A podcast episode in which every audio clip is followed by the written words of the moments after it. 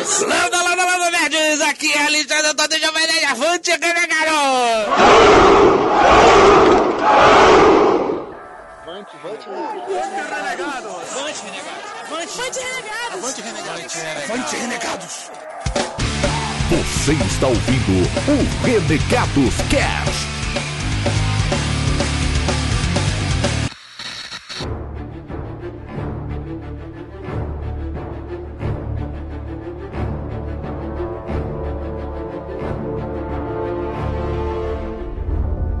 Avante, renegados, beleza? Meu nome é Bob e, cara, mais uma vez, vamos fazer você chorar.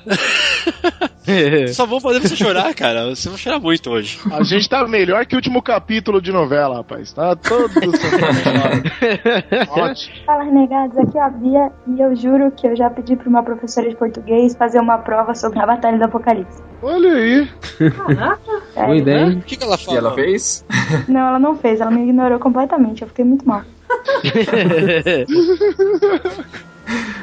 É, valeu a tentativa, Bia. É. Boa. Fala galera, aqui é o Bruno e amanhã eu tô correndo pro cartório mudar meu nome e colocar Albert antes do meu primeiro nome. Albert Bruno! Entendedores entenderão. Se o cara não entender, o que ele tá fazendo ouvindo esse cast, né? Boa, boa, boa, muito boa. Pula, pula. Essa, essa aí nem eu peguei de primeira. Vamos lá. Olha aí. Olha aí, olha aí, olha aí. Bom, aqui é o Cido e finalmente nós vamos gravar sobre Cavaleiros do Zodíaco, né? É isso, né? O cast Ah, sobre hoje. Não, não, não. Cara, Ainda não. Ainda não. Droga, A gente vai ter que encher o saco dele mais um pouco. Droga. Droga. Beleza, meu povo, aqui é o Digão. E, meu, se prepara que o Epic Eric vai tá maluco hoje, velho. Ah, eu jamais. Poxa, spoiler, já. Metralhadora de spoiler hoje, aqui. É, segura o menino. Ah, meu O Deus. pessoal está contra a minha empolgação. Fala galera, aqui é o Eric Nossa, e eu acredito que o. Deixa a minha empolgação em paz. Eu acredito que o Daniel arrebenta os 12 Cavaleiros de Ouro juntos. Olha aí. Olha aí. Cara, Olha gente, aí. eu tenho que fazer uma observação. Usa- Há usado, tempo- usado, foi Há usado. quanto tempo o Eric não fala desse jeito? Faz tempo. Faz tempo que esse Eric. O Chique só é capaz de contar a quantidade de casts que ele não fala desse jeito. Olá, renegados, aqui é a Miho e lendo Anjos da Morte me deu uma vontade de viajar. Viajar? Viajar? Já, já. Bom, crianças, aqui é o PDC e agora eu não consigo olhar pra uma mulher feia e não chamar ela de Abu das Profundezas. Sacanagem. Roubei, roubei, roubei. Por favor, Eric, faça as honras, vai. E atenção, senhoras e senhores, ele está de volta ao Renegados Cast. E hoje, como convidado, nós temos ele, Eduardo Sport. É, convidado que já posso chamar de convidado de honra, né? Porque já que a galera se formou através dessa, desse encontro da Bienal, então me sinto muito feliz aí, cara, lisonjeado de estar com vocês de novo aí, com certeza. Padim patício, né? Padim patício. Caraca, caraca. A próxima vez eu vou falar pro PDC fazer. Sou o padrinho, sou o padrinho, vamos botar assim, né? O padrinho da. Caraca, velho. Fogos de artifício, né? Ai, Vamos eu e o em Bruno, paz. Espírito Santo, a gente tá vendo Eu tô guardando a minha roupa de agora como se fosse aquela roupinha de batismo, tá ligado? Vou mostrar pro meus Continue, Eric, temos mais convidados também, né? Sim, sim, temos aqui também hoje o Dzá, nosso, nosso, nosso amigo do posto avançado. Se apresenta aí, man. Fala galera, aqui é o Dzai e eu entrei de penetra aqui hoje. Você pagou de novo, Dizá? Ah, não sei. O expor é muito caro, velho. E repara. Olha aí, cara. E também hoje conosco mais um escritor, também amigo nosso já de sempre, autor do Quarto de Lucas, o Marco Aurélio. Fala galera renegada, e a minha vida literária se divide em antes Batalha do Apocalipse e pós Batalha do Apocalipse. Palmas virtuais. Cara, Caramba, hein, fogos virtuais. Fogos virtuais. Eu não quero. Parabéns, hein? Não quero nada Parabéns, menos que hein? isso. Estamos reunidos pra falar do que hoje, Eric? Hoje nós vamos falar desta que está sendo a saga que está comendo o juízo de todos os nerds. Vamos falar um pouco de Filhos do Éden. A gente vai falar um pouco de Herdeiros de Atlântida, mas principalmente do lançamento atual Anjos da Morte. É isso aí, cuidado com o spoiler já desde então, porque o Eric tá maluco, então ele pode falar qualquer coisa a qualquer momento. Eu não tive tempo de ler. É o Eric Sporleto. É, É, mas é spoiler free, é spoiler free. não, é, é a parte sossegada. Mas depois nossos e-mails e agradecimentos, vamos lá.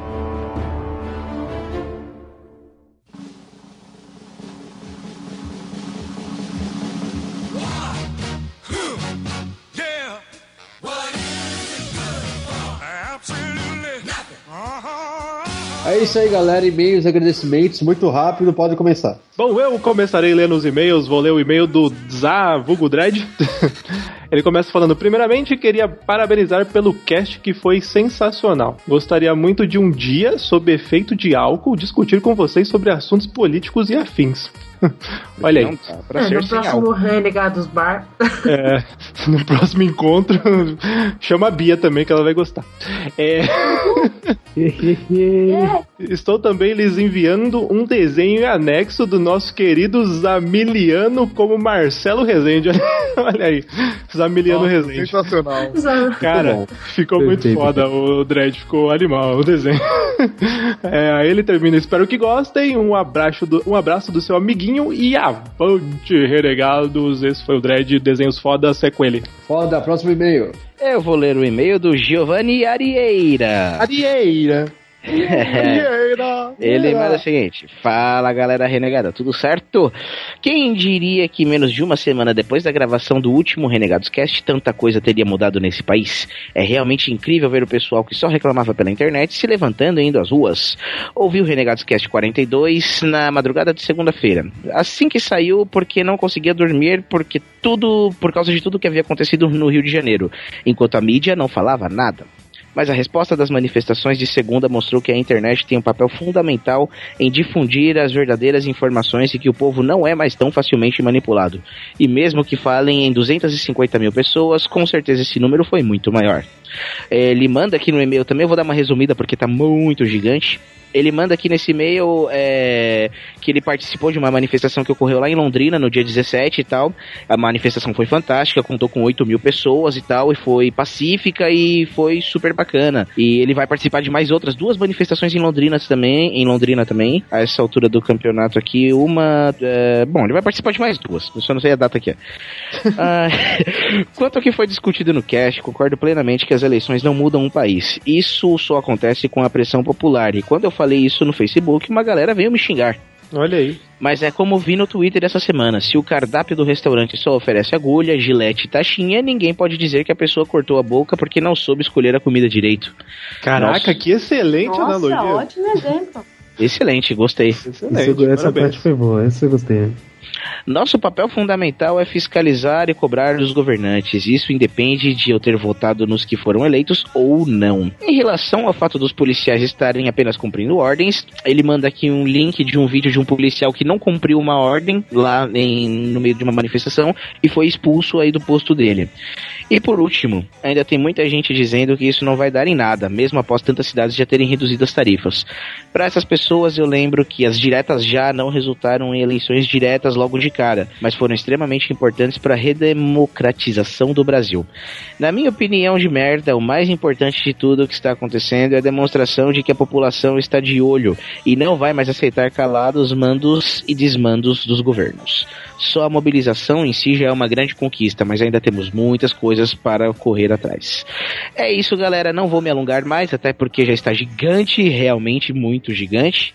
Um abraço a todos e avante renegados. E, cara, é isso mesmo. Não, a tua opinião não é de merda, cara. Aliás, se todo mundo der, der a opinião dessa maneira, cara, do jeito que vem acontecendo no Twitter e no Facebook, e principalmente se mobilizar indo pras ruas, cara, você vai ver a diferença que vai fazer. Exatamente. Então é isso aí. Beleza, beleza, próximo e-mail. Eu quero que vocês adivinhem de quem que é o e-mail que eu vou ler. Ai, minha nossa. Do Silvio Santos. Paoi!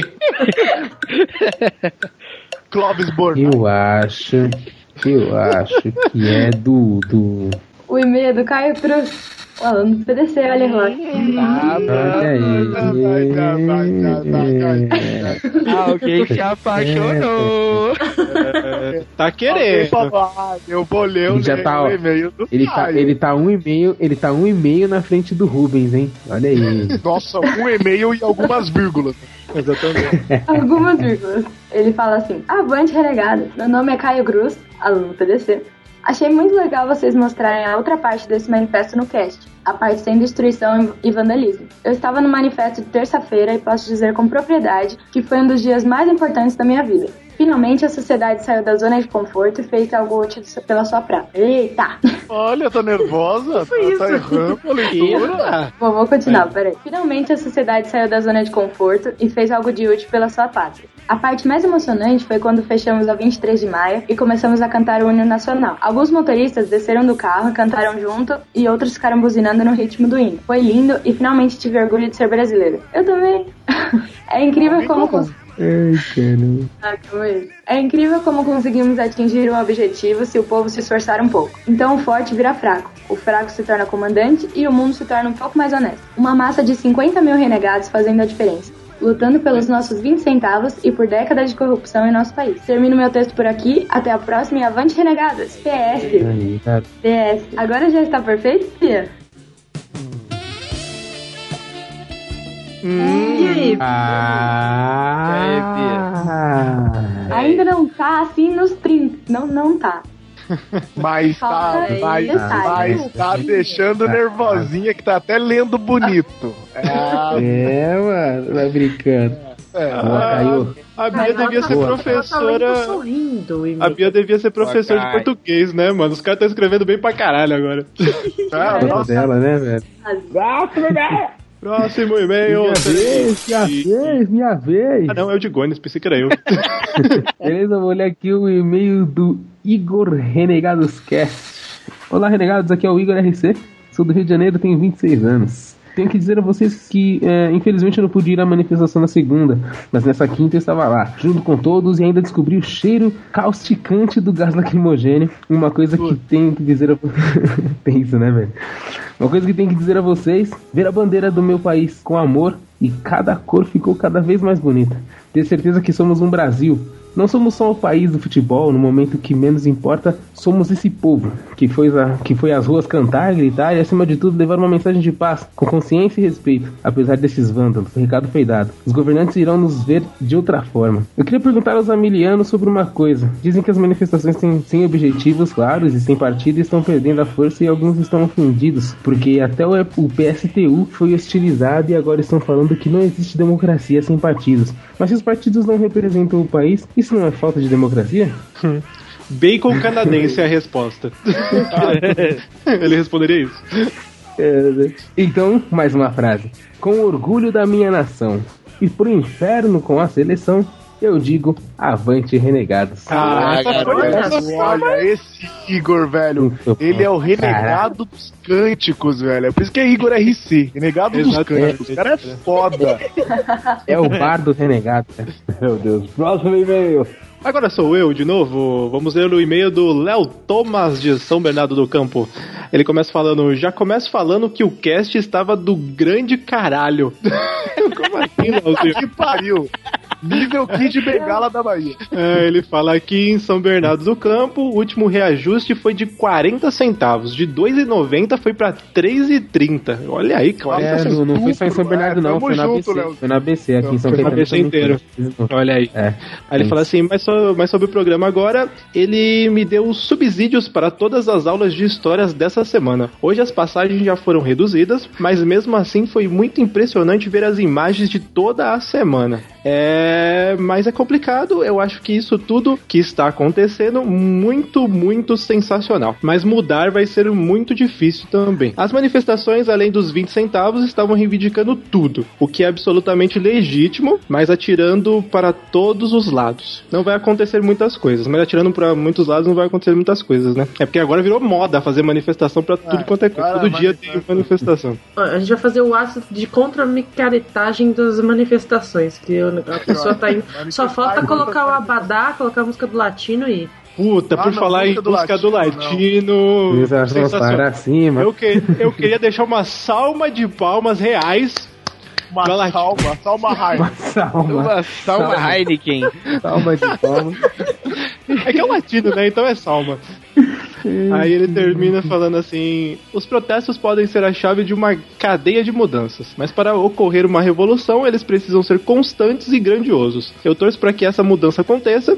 Se eu tivesse idade, com certeza eu estaria nos protestos. Aí ele deixa um abraço aí. e avante, renegados. Só dizer né, também que a gente teve, né, nos, uh, nos, nos, nos protestos na segunda, né, Miho? Vocês até encontraram a Vic Salles? Isso aí. É, a gente encontrou a Vic Salles lá com o cartaz, um dos cartazes mais nerds. Que tava lá, quem vigia os vigilantes. E ela tava, aí. a gente encontrou incrivelmente no meio da galera mesmo. Muita gente. Legal. Beleza, próximo e-mail. Eu vou ler o próximo e-mail que vem daquele que já é conhecido. Jigsaw!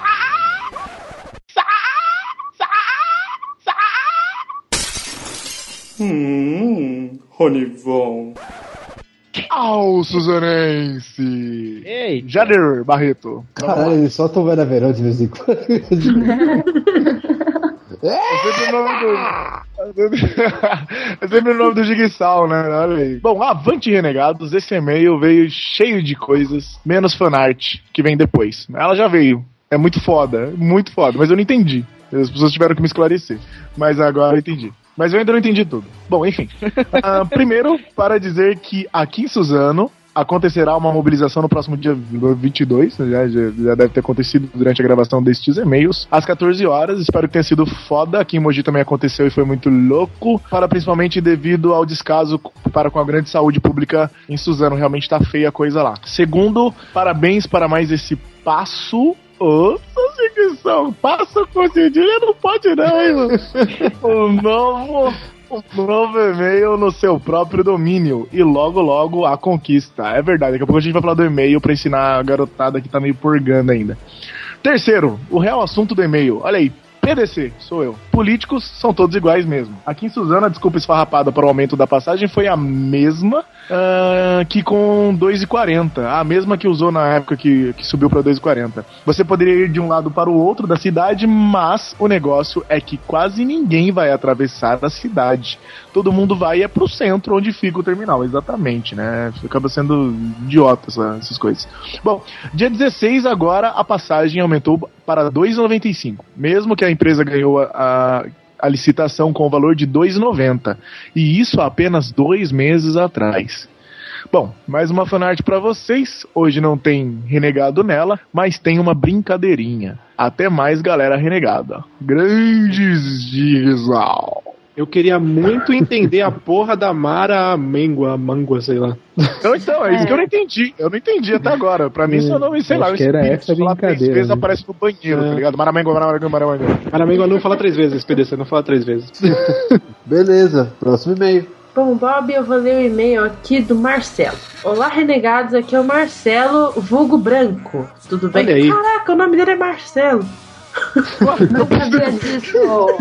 É, eu achei que era branco mesmo. Eu Cara, falei, eu falo, caraca, o nome dele realmente é branco. Venho aqui expressar o quanto que estou orgulhoso por ser brasileiro. Sinceramente, eu nunca imaginei que viveria para ver isto que está acontecendo. Fi- Ficou evidente que a insistência da mídia em afirmar que a onda de protestos era por causa do aumento da passagem tinha a intenção de minimizar e talvez ridicularizar o movimento. Mas não, o Brasil acordou. Finalmente o povo disse chega para décadas de exploração onde os valores abusivos de impostos não são repassados para serviços básicos como educação, saúde, transporte, segurança, moradia e sim para enrique... e moradia, e sim para enriquecer empresários e para engordar contas de políticos em paraísos fiscais onde existe a indústria do crime cuja insegu- a segurança pública é enfraquecida para que assim possam existir as empresas de segurança privada, muitas delas pertencentes a juízes e políticos. O aumento da passagem foi somente a gota d'água para a revolta do povo. Por outro lado, devemos ter muito cuidado com o que está na- liderança deste movimento, pois este é um momento excelente para oportunistas. Oportunistas. Afinal, foram em momentos semelhantes a este que surgiram os Hitlers, os Stalins da vida. Até E os Renan- latinos também? Também. Até Renan Calheiros declarou ser a favor dos protestos. É um brincalhão mesmo. Vimos também alguns líderes do movimento Passe Livre demonstrando ter mente pequena, afirmando que os protestos eram somente sobre o aumento da tarifa. Não, bem, não é bem por aí, gente. Não é bem por aí. Eles explicaram, saiu uma nota agora na UOL, ou até mesmo na página deles do Facebook, que a- o real motivo deles terem saído. O cast foi muito. Foi muito. Adorei a parte quando falaram sobre o Peraí, foi muito. Foi muito, muito. o cast foi muito. Uau, foi muito. Foi muito, Foi muito, fique na sua muito. imaginação, muito o quê? Adorei a parte quando falaram sobre o PT e o PSTB, que no final não são nada mais do que duas faces da mesma moeda. Espero que este seja o início de, por que não, uma nova era neste país, que tenhamos uma qualidade melhor de vida. Valeu, galera, estejamos juntos nesta luta. Avante renegados e faz de Paula. Olha só. Eu, eu ouvi que o PT é- são a família Stark e o PSDB é a família Lannister. Nossa, aonde isso? Nossa, velho. Muito bom. Meu Deus. Ai, caraca, mano. Ai, beleza. Temos algum e-mail ou só agora agradecimentos? Eu acho que o PDC tem um recado. Vai, vai pra PDC. Um recado para os guris que me tiraram, tiraram sarro, me tiraram sarro na minha presença. Agora vocês vão tomar também. Agora vocês vão tomar. Agora vocês vão ver o que é mexer com o vespeiro. Porque o Liga, próximo molecadinha. desafio Aí, Vespa. senhores é que vocês acham que a vida é assim? Manda, pega 10 avante de qualquer transeunte na rua. Eu já fiz isso, sei como é. Você- Vocês acham que é só botar uma vírgula no lugar certo? E o coração de bi estará aberto? Os renegados também? Não, não, não, não, não. Nada disso. Não, não, nada não, não, não. disso. Não. Nada disso. Nada Não, disso. não, eu tava com saudade de falar isso, cara. Nada disso. Então, é o seguinte, guris. A próxima missão para os meus aluninhos é, assim como o Leozinho, o Leozinho foi um garoto incrível, ele abriu portas. Ele conseguiu tirar foto com um completo desconhecido, podendo até mesmo ter sido sequestrado, molestado no apartamento ao lado. Nossa, Eita drama, né? Caraca, velho. Mas eu vou pegar leve com vocês. Vocês não precisam achar um estranho, mas algumas estranhas. Eu quero que vocês tirem uma foto portando de alguma forma a mensagem Avante Renegados com um time feminino de garotas atléticas de qualquer esporte. Sim, é atléticas, entenderam, né? Atléticas. Time feminino. Um time feminino de garotas. Pode ser de bocha, pode ser de kung fu, pode ser de judô, de, de corrida de rua. não sei. Detalhe importante: tem que estar de uniforme, senão não vale. Tem que elas têm que estar uniformizadas do esporte que elas, que elas fazem. De garotas. Garoto. Ok, garotos, essa é a missão que vocês Traveco têm. não, traveco não vai valer. Isso, Ah, traveco é, não é é. esporte. Traveco não é esporte. e boa sorte, vocês têm uma semana, aproveitem que estão de férias. Adeus. Caralho, adeus, que triste. Adeus. Que triste. Adeus. Até nunca Eu sou mais. impactante nos meus recados, eu sou impactante. Ah, beleza, então, mais algum recado? Então a gente queria agradecer também a participação do Zamiliano no Anticast. Finalmente falou da gente. É, virtuais. Tá bom que foi nos últimos dois, dois minutos do cast, mas tudo bem. Então, eu- o Zamiliano fez uma participação no Anticast, Anticast também sobre os protestos que saíram, Anticast Urgente. Dá uma conferida lá. E a gente saiu também no Telecast. Ei! A gente saiu lá no compilado deles que eles fizeram sobre os manifestos também. Tá muito bom, confiram que tá legal mesmo. Aproveitando também, um abraço para nossos trutas também, o Aerolitos que sempre me dá um retweet da gente. Não, Não são são pedras. pedras. Não, Não são são pedras. Isso aí. Mesma piada. Sempre. E agora nós temos o anúncio e peraí, tem que ser um cara épico pra falar uma coisa épica. Por favor, Eric. Ai, minha nossa. Eric. Ai, minha nossa. Eu não sei nem como falar, cara. Caraca. Coloca a música épica, Bob. Música épica. Tá, aquela merda, puta, aquela merda. Olha essa música sua, sobe a música épica nesse caralho, porque Renegados Cast estão no YouPix, caralho! Todo mundo! Caraca, velho! YouPix! Renegados Cast no YouPix, é isso mesmo que vocês estão ouvindo, senhoras e senhores! Porque 2013, rapaziada. 2013. Nossa, cara, cara, na boa, na boa, na boa. No- no- isso- isso, tudo acontece por causa de vocês, ouvintes queridos. A premissa do nosso podcast é você também pode participar. E é por causa disso que nós estamos na YouPix. É por causa Disso que nós estamos no vocês. YouPix. Estamos na YouPix. Estamos o maior evento da social media da. Opa, gravou. As, as webesferas. É isso aí, galera. Então a gente vai a gente quer contar que vocês apareçam lá pra prestigiar. Aproveitar que, tipo, é gratuito. a gente vai estar nos dois dias, ah. dia 5 e 6, lá na partezinha do Content Talent Expo. Estamos tipo, concorrendo no Content Talent Expo, filha da puta, caralho! Não, não, não, não, tá não, não, não, não, não. O, o, Talent Expo não é um concurso. É, é, não, maluco. Aproveitando, a gente vai estar lá expondo o nosso cast que vocês já conhecem e a gente vai querer que você apareça lá. Você que não conhece a gente ainda pessoalmente, aproveita que vai ter a cambada na, aqui na, no sexta-feira e praticamente o time inteiro, inteiro do Renegados vai estar no sábado. Inteiro, exatamente. Vocês vão poder brincar de saber de quem é a voz de quem. Quem é o Cido? Quem é será a voz de quem? Ah, Exatamente. Se você quer ver Silvio Santos ao vivo, se você quer perguntar para o PDC, se você quer conhecer a Bia, da nova, nova musa do Renegados Cast, se você quer ver a Sadik ao vivo e ver se ela realmente é um holograma ou não, cara, vá pro YouPix e veja tudo isso ao vivo. Ver se ela é o Gabu, ver se a Mari realmente anda com espadas, ver se o Digão. Se o Digão é o Digão.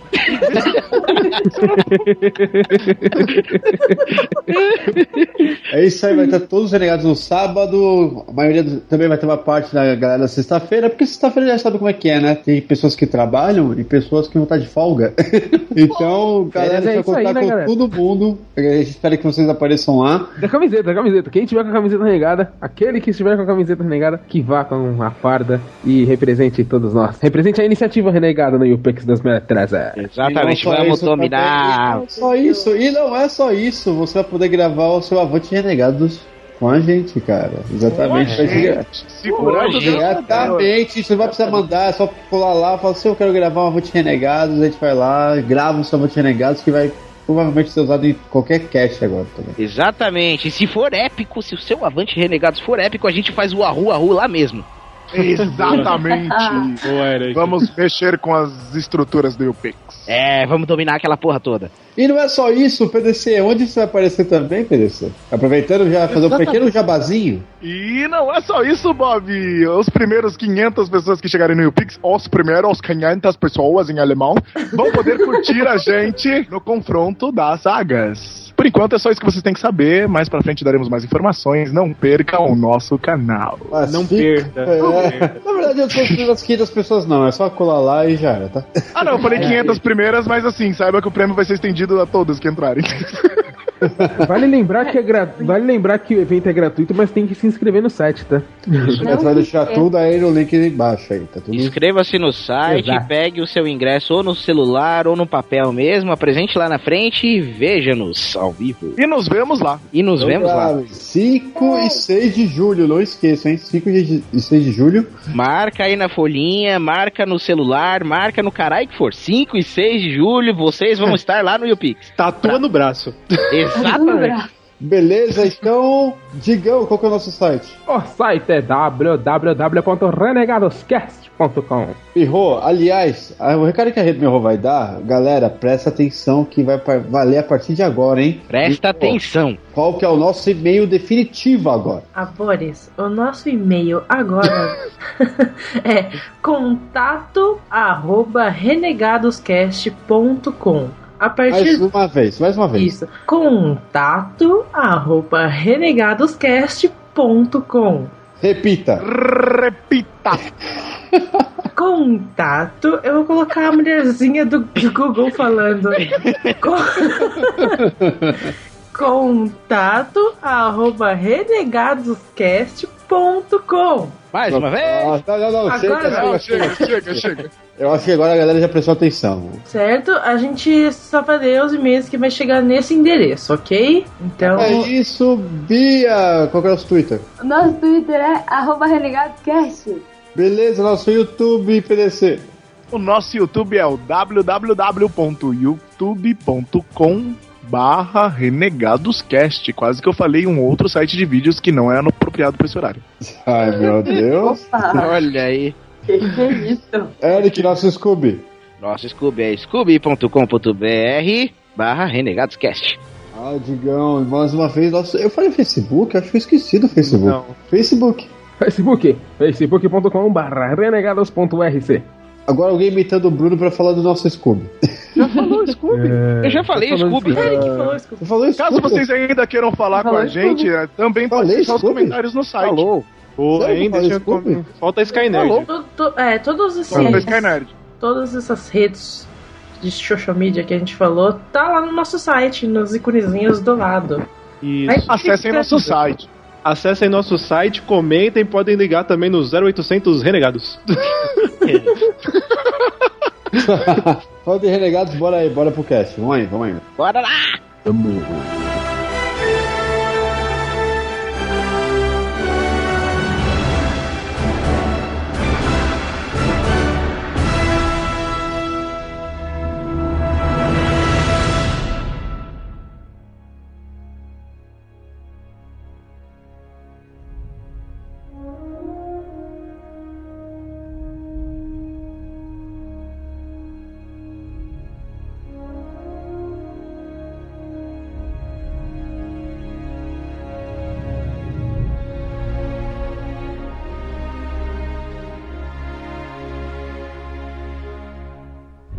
É isso aí, galera. Bora falar de Filhos do Éden. Marco, você gostaria de começar?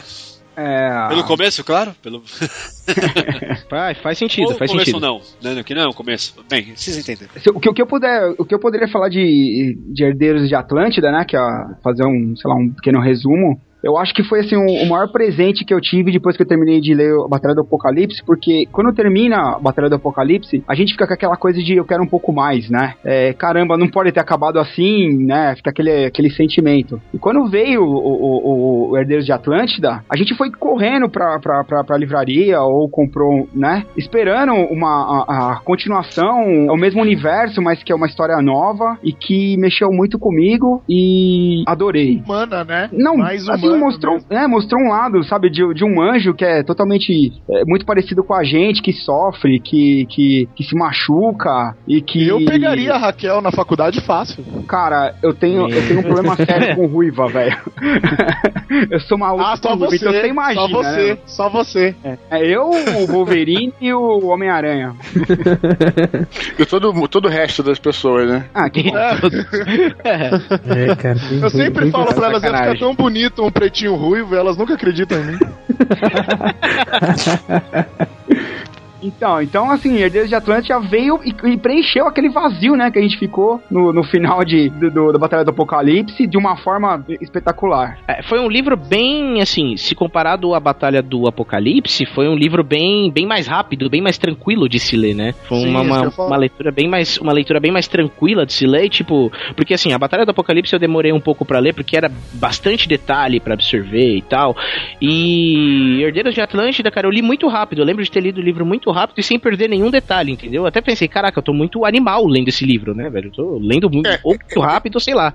Essa foi a minha ideia desde o início. Eu queria fazer é, realmente uma coisa assim que fosse muito, muito dinâmica, é, justamente para ser mais um. Porque assim, eu poderia, eu sempre falo isso, né? Eu poderia, sei lá, esperar 3, 4 anos e lançar um livro de 1.300 páginas chamado Filhos do Éden. Mas eu, eu resolvi dividir essa história em três, né, cara? Agora que eu sei que é três, mais ou menos, né? Antigamente eu não tinha certeza quantas páginas seriam. E eu queria que eu queria que fosse é, que a história fosse assim indo numa crescendo, né? Então, é, vocês que já leram O Anjo da Morte, né? Vocês sabem que o Herdeiro de Atlântida é uma história curta, é uma história que eu pensei em fazer justamente uma pequena aventura aventura e eu posso eu gosto de definir é como um, como um filme como um livro que seria comparável a um filme de origens, né? Ele tá lá só para apresentar o personagem. É claro que eu não deixo o roteiro para lá. Eu, eu, eu, eu, elaborei legal o roteiro, tal, mas ele foi um livro de apresentação. E é, eu queria que a coisa fosse assim para depois ela ir crescendo. Você aí no Anjo da Morte assume um, é, um outro um outro patamar, né? As coisas crescem muito. E a ideia é que o próximo livro seja bem maior, assim, no, no estilo Um Batalha do Apocalipse, em termos de ser uma parada mais épica, entendeu? Ah. Mas, eu não, mas eu não queria começar, eu não queria começar assim, tipo, eu queria começar dando, como diz o Sr. Carlos, só uma balinha, entendeu? mas é, é porque, a, a, até, até porque eu queria que ele, eu realmente queria que o Herdeiro de Atlântida fosse um livro acessível a todas as pessoas de todas as idades. E muita gente pega assim e consegue. Tem gente que lê em um dia, dois dias, né? É um livro bem rápido de ler, tem bem mais diálogo que a Batalha do Apocalipse, né? Então eu tentei fazer bem diferente mesmo, entendeu? É, teve muitas pessoas que gostaram, algumas não entenderam mu muito isso, mas depois que eu expliquei, a galera entendeu tal, e, e entendeu que era parte de uma história que estava se desenvolvendo para se tornar algo maior, entende? Sim. E tanto que ficou claro também quando. Acho que qualquer pessoa que começa a ler o Herdeiros de Atlântida, ela não precisava ter lido a Batalha do Apocalipse para começar a história do Filhos do Éden, né? Porque, pelo menos para mim, assim, lendo o Herdeiro de Atlântida, certo que eu já tinha lido a batalha antes, mas para mim ficou muito claro, entendeu? Você deixou bem, bem claro no livro, tipo, toda a mitologia iniciada na Batalha do Apocalipse, de uma forma que eu acho, assim, por exemplo, uma pessoa que não leu a Batalha do Apocalipse pode muito bem começar a ler Filhos do Éden e gostar da história mesmo assim, entendeu? É, uma coisa que depois que eu soube disso com a experiência, né, que foi interessante que esse livro, o, e foi exatamente o que aconteceu o que eu queria que acontecesse. Ele acabou, claro, a galera que ele o Batalha do Apocalipse antes continuou lendo Filhos do Éden, mas ele também pegou um público até um pouquinho mais jovem e um pouco da, das mulheres também. Se vocês que me acompanham um tempo, uhum. é, não sei quem foi nos primeiros, se alguém foi nas primeiras paradas e tal, é, hoje em dia tem um público feminino é, bem maior. Eu acho que é muito é isso que eu ia falar dessa... da protagonista feminina também, né, desse uhum. livro, atraiu muito que a pessoa se identifica identifica com o personagem, né? Sim, aí, exatamente. Uma, uma guria foi. É, foi, aquele negócio, né? É, é uma personalidade comum nos jovens, né? Você, por exemplo, você pega a Raquel, uma menina, tipo, tímida da faculdade que Tá, sabe, que tem um passado misterioso, mas que tá vivendo ali a vidinha dela, tem o namorado dela, não sei o que, não sei o que lá, e de repente, BAM! Ela explode aquela ação toda na vida dela. Eu acho que muita gente se identificou com isso, né, cara? Isso daí foi muito legal, porque isso. É o tipo de história que pega, jovem. Pra gente que gosta de, de desenho japonês e tal. Eu me identifiquei muito porque foi uma, uma virada na, na vida dela que é como se a aventura caísse no colo. Diferente do álbum, é. né? Que tinha todo aquela, aquele legado de história. Então, ele sabia que uma hora ele ia ter que, né? Ele, toda aquela história ia voltar. Por mais que ele não quisesse, ia. Não, ia não tinha paz, história, né? Não tinha como. Toda Raquel, é isso. Você isso é uma coisa, isso é uma coisa legal de falar, que a gente sempre fala do herói, né? Que a gente fala da jornada do herói e tal, mas é, uhum. tem vários tipos, vários tipos de heróis, né? Tem o herói clássico e tal. É, o herói que o Ablon é na Batalha do Apocalipse, ele é um, é um herói tipicamente oriental, tá? Então vou explicar assim porque eu acho que é até interessante, né? É, o herói oriental ele se formou mais ou menos ali na época da unificação do Japão, quando é, teve a unificação, né? Um dos daimos ganhou, o outro que o seu feudal, ficou, é, os samurais deles ficaram sa samurais sem senhor e passaram a rodar o Japão, é, quem já leu Musashi sabe disso, passaram a rodar o Japão é, trabalhando assim como andarilhos, os caras eram fodas, eram super samurais, só que eles, eles, eles eram vaga, é, vagabundos, não vagabundos no sentido, é, eram, digamos assim, sem senhor, sabe qual é? Eram andarilhos, eram cara, eram mendigos tal. E é, esse é o tipo típico de, do herói oriental, que é o lobo solitário. É a imagem do herói oriental, que é um cara que já começa a história foda, entendeu? E esse é o tipo herói que era o Ablon, né, cara? Era o herói que já começava a história como general. Ele não começava como um cara que uhum. não sabia de nada, ele já sabia de tudo. É, já existe um outro tipo de herói, que é o herói ocidental, né? Que é o herói que está mais identificado com Luke Skywalker, com Harry Potter tal, que vem da Grécia, que é o herói grego, que é aquele herói que ele tem alguma coisa dentro dele, que geralmente é filho de um é, tem uma, é filho de um, de um deus, né? Ele é um semideus, sem saber que ele é um semideus, e ele vai procurar a história dele e tal, só que ele começa como um cara Isso. Um cara nível zero, entendeu? Vamos dizer assim. Uhum. E esse tipo do herói ocidental, que é o Perseu, os Perseus é Telêmaco, todos esses caras do, da Grécia, é o tipo do herói que eu tentei colocar na Kyra, né, cara? Da Raquel barra Kyra, que uhum. era diferente. Então tem dois, dois tipos. Tentei mudar bem, bastante, assim. Então essa diferença do herói oriental pro ocidental tá aí, né, cara? É, acho que é uma coisa até interessante de falar, porque tem um fundo, assim, não foi uma parada do nada, foi algo pensado, entende? Eu acho que Muito a grande legal. jogada, acho que o grande desse livro, Eduardo, foi você ter colocado o anti-herói né? Que Sim, não, isso vamos, depois, com certeza, com certeza. Vamos dizer também. que não tinha, né? No, na Batalha do Apocalipse não tinha um anti-herói, ou era inimigo, ou, né? Ou era da galera do Ablon. É, esse não, esse tem o Daniel, que, né? que mudou, né? A gente gostou dele desde o começo, mas ele era meio escrotão, gostava de coisa errada, mas é, é, e todo mundo torcia para ele já desde o começo. Você não imaginava coisa... que encontrar um anjo beberrão, né, cara? Nunca, é isso que, eu ia isso que eu ia falar. Tipo, uma coisa assim, que a gente tá acostumado com o conceito de querubim do Ablon, né? Que é aquele guerreiro com os valores acima de tudo. E, pá. Exatamente. e de repente a gente conhece o Daniel, que também é um querubim, mas ele é, tipo, completamente diferente do Ablon, tá ligado? Você fala, caraca. Aí tem o Urakin ali do lado, que, que, que transparece um pouco, assim, aquele mesmo espírito tal que você já conhece dos querubins da Batalha do Apocalipse, e do lado do Daniel, que é completamente diferente. E o que instiga é por que, que ele é desse jeito, tá ligado? Por que, que ele é tão uhum. diferente assim? Na verdade, a gente tinha dois tipos de querubim: o, o Ablon e tinha o Apollyon, que Apollyon. era o, totalmente o, o, o, inverso. Ele era o inverso do Ablon. Ah, não, né? sim. É, é, totalmente. Sim, sim. Aí vem o Daniel, que, assim, vamos dizer que ele tinha um que caráter. É o, é o meio termo, né? É, é o meio termo, termo exatamente. Entendeu? Isso aí. Cara, posso e com todo um... aquele mistério, né? Porque uma coisa legal no, no, no Herdeiro de Atlântida é que ele tem. Ele carrega um fardo que você é pincelado. Eduardo Spor é um safadinho. Meteu umas pinceladas, todo mundo jogando na cara. Tu é, tu é anjo da morte, tu é anjo da morte, safadão.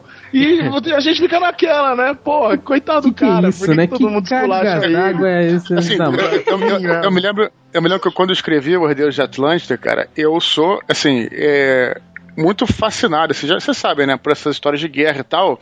Uhum. E, porra, cara, eu, eu, eu escrevi assim, e eu é, queria colocar mais coisas de guerra, mas eu falei, não, cara, é, eu vou esperar o próximo livro pra ter uma coisa concisa, né, cara? Não posso fazer tudo a, a moda caralho, como, como fala o Azagal.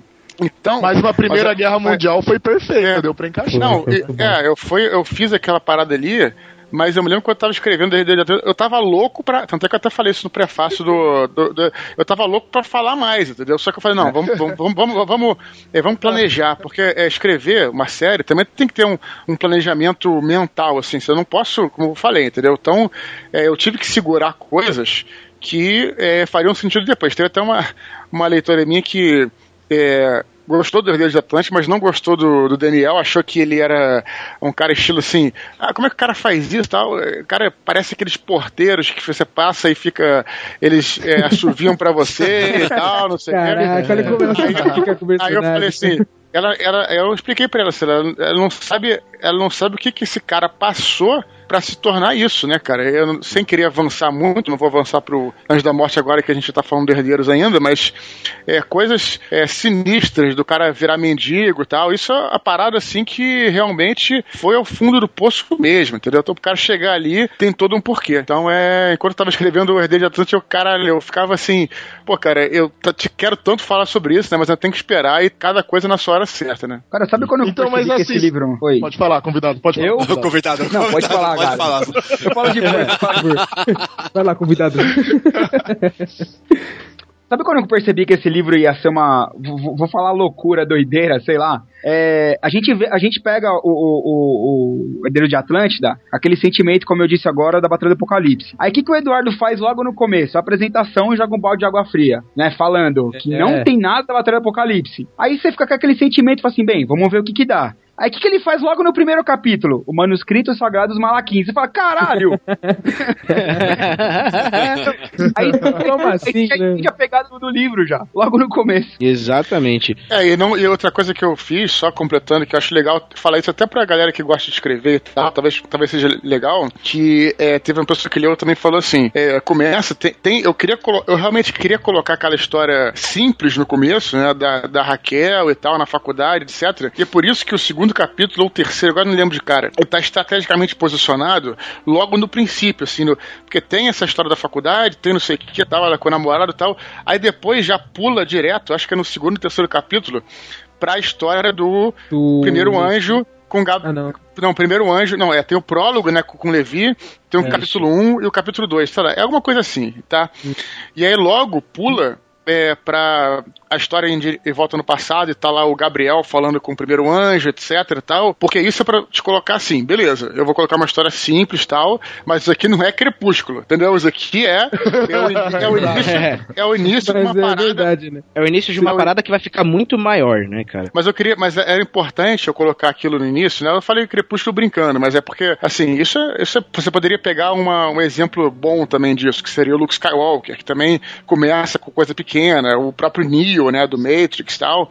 Uhum. Então é tranquilo, assim, né? Mas eu coloquei logo depois desse capítulo para dizer assim, olha, isso aqui é muito mais do que apenas isso, né? Então vamos capítulo ver o que vai acontecer a partir daí. É, capítulo 2, né? Acho que é isso, é. Acho que Uma é coisa isso. legal que, que eu achei, pelo menos como né, biólogo, foi é, na inserção do, do, da, da, história dos primeiros anjos, né? Junto com a, a, o crescimento da própria humanidade, né? Então é, eles se humanizaram, mas não foi no, nesse humano, né? Então eles pegaram desde o primitivo ali e, e acabaram se envolvendo com, com os humanos. Isso foi genial. Eu falei, caraca, puta que pariu, mano. Eu viajei é, porque né, as histórias, assim, querendo ou não, ele pegou de um contexto religioso, né? De toda a mitologia judaica, que agora eu, por causa do Eduardo Spor, agora eu vivo falando mitologia judaica, onde eu vou apanhar de um padre e de um pastor. não, fala, fala, fala hebraico hebraico-cristã. Hebraico-cristã, né? Hebraico-cristã, olha aí. Ah, tô tranquilo. E você coloca uma inserção legal junto com realmente a história do desenvolvimento humano, né? Além dos 10 mil anos já de civilização. Isso foi sensacional, né? Incorporou muito bem. Parabéns. parabéns. É, valeu, dos sentinelas, né, cara? E essa história até te dizer Exato. o seguinte: é, não é uma história minha, né?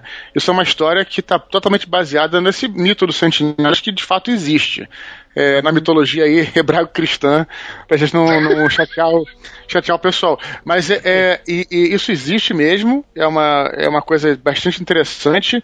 E eu, cara, eu realmente espero que vocês gostem do que vai acontecer na frente, porque eu acho que eu, que eu tô tentando fazer o melhor possível, eu acho que vai ficar bem legal mesmo, cara. Ah, não sim, vou, sim. Não vou falar muito, eu, não. Eu... Tenha dúvidas disso. Caraca, eu acredito em você, Eduardo. Eu é, eu tava até meio comparando até como eu li os dois meio que na lata, né? É, o Herdeiros do Atlântida é bem parecido com a. Tem muito elemento RPG nele, não teria? Até mesmo eu não sei. Com... Tipo, pelo... com certeza. É que o Urakin, pra mim, praticamente é um Brujá foda. Eu não sei. Tipo, ele, pra mim, é como seria se fosse escolher um Bruhá, eu imaginaria meio que fosse um Urakin, assim. É mais porradeiro, Desde né? comportamento. Assim como seria, assim como, seria, assim como é, talvez verdade, seria um é bárbaro ou um guerreiro no D&D, sabe? Apesar que a gente ainda não falou de, de, Anjos da Morte, mas eu achei que Anjos da Morte ainda é mais. É, então, é que não, é que, sei lá, acho que é. trabalha um pouco mais personagens lá no Anjos da Morte, mas o Herdeiros é meio aquele ambiente como se fosse a Camarilla, sabe? Bem, uhum. sabe, vampira máscara, assim. Totalmente, cara, totalmente. Eu não achei que tenha muita coisa de vampire, não, tá? Tem mais uma, acho que essa, mas sempre tem, né? Mas é, é de D&D, com certeza, do tipo do Arakin ser tipo um fighter, né? Vamos dizer, é. tipo um barbarian, uhum. digamos assim. É. Tipo um barbarian, apesar de, apesar de que ele é laufo, né? Mas vamos colocar assim. É, com certeza absoluta. Inclusive, o Herdeiro de Atlântico foi o único livro que foi todo, todo jogado na mesa. Todo jogado. Na, já falei isso, né? Até botei no livro lá que o Daniel, meu irmão, que controlava, minha irmã controlava a Kyra, Sim. e tinha dois amigos meus que controlavam o Urakin e o Levi. Então foi todo jogado. É claro, é claro claro que eu mudei várias paradas, né? Isso é importante, mas todas as ideias básicas estavam ali. E eu achei ótimo, cara, que era isso que eu queria fazer mesmo. Eu queria que fosse, assim, eu queria me desafiar no sentido de, assim, tipo, tinha um, tinha um cara que mestrava pra gente, que era, o jogo dele era maneiro, mas o cara não conseguia fazer uma aventura sem ser aventura que fosse destruir o mundo, entendeu? Então eu falei, pô, cara, será que você não consegue fazer uma aventura de nível 1, um simples ataque de, de goblins, aí, nossos goblins aí que, que, que, que né? É, e aí o cara não, não conseguia. Então eu falei, poxa, vamos desafiar e fazer nesse primeiro livro algo simples assim, tá? Então aí tem essa parada toda aí.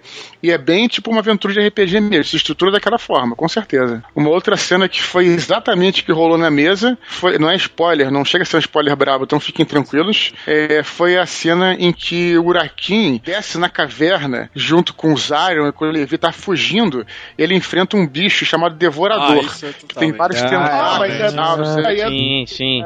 Mas é do Herdeiros de Atlântida, né?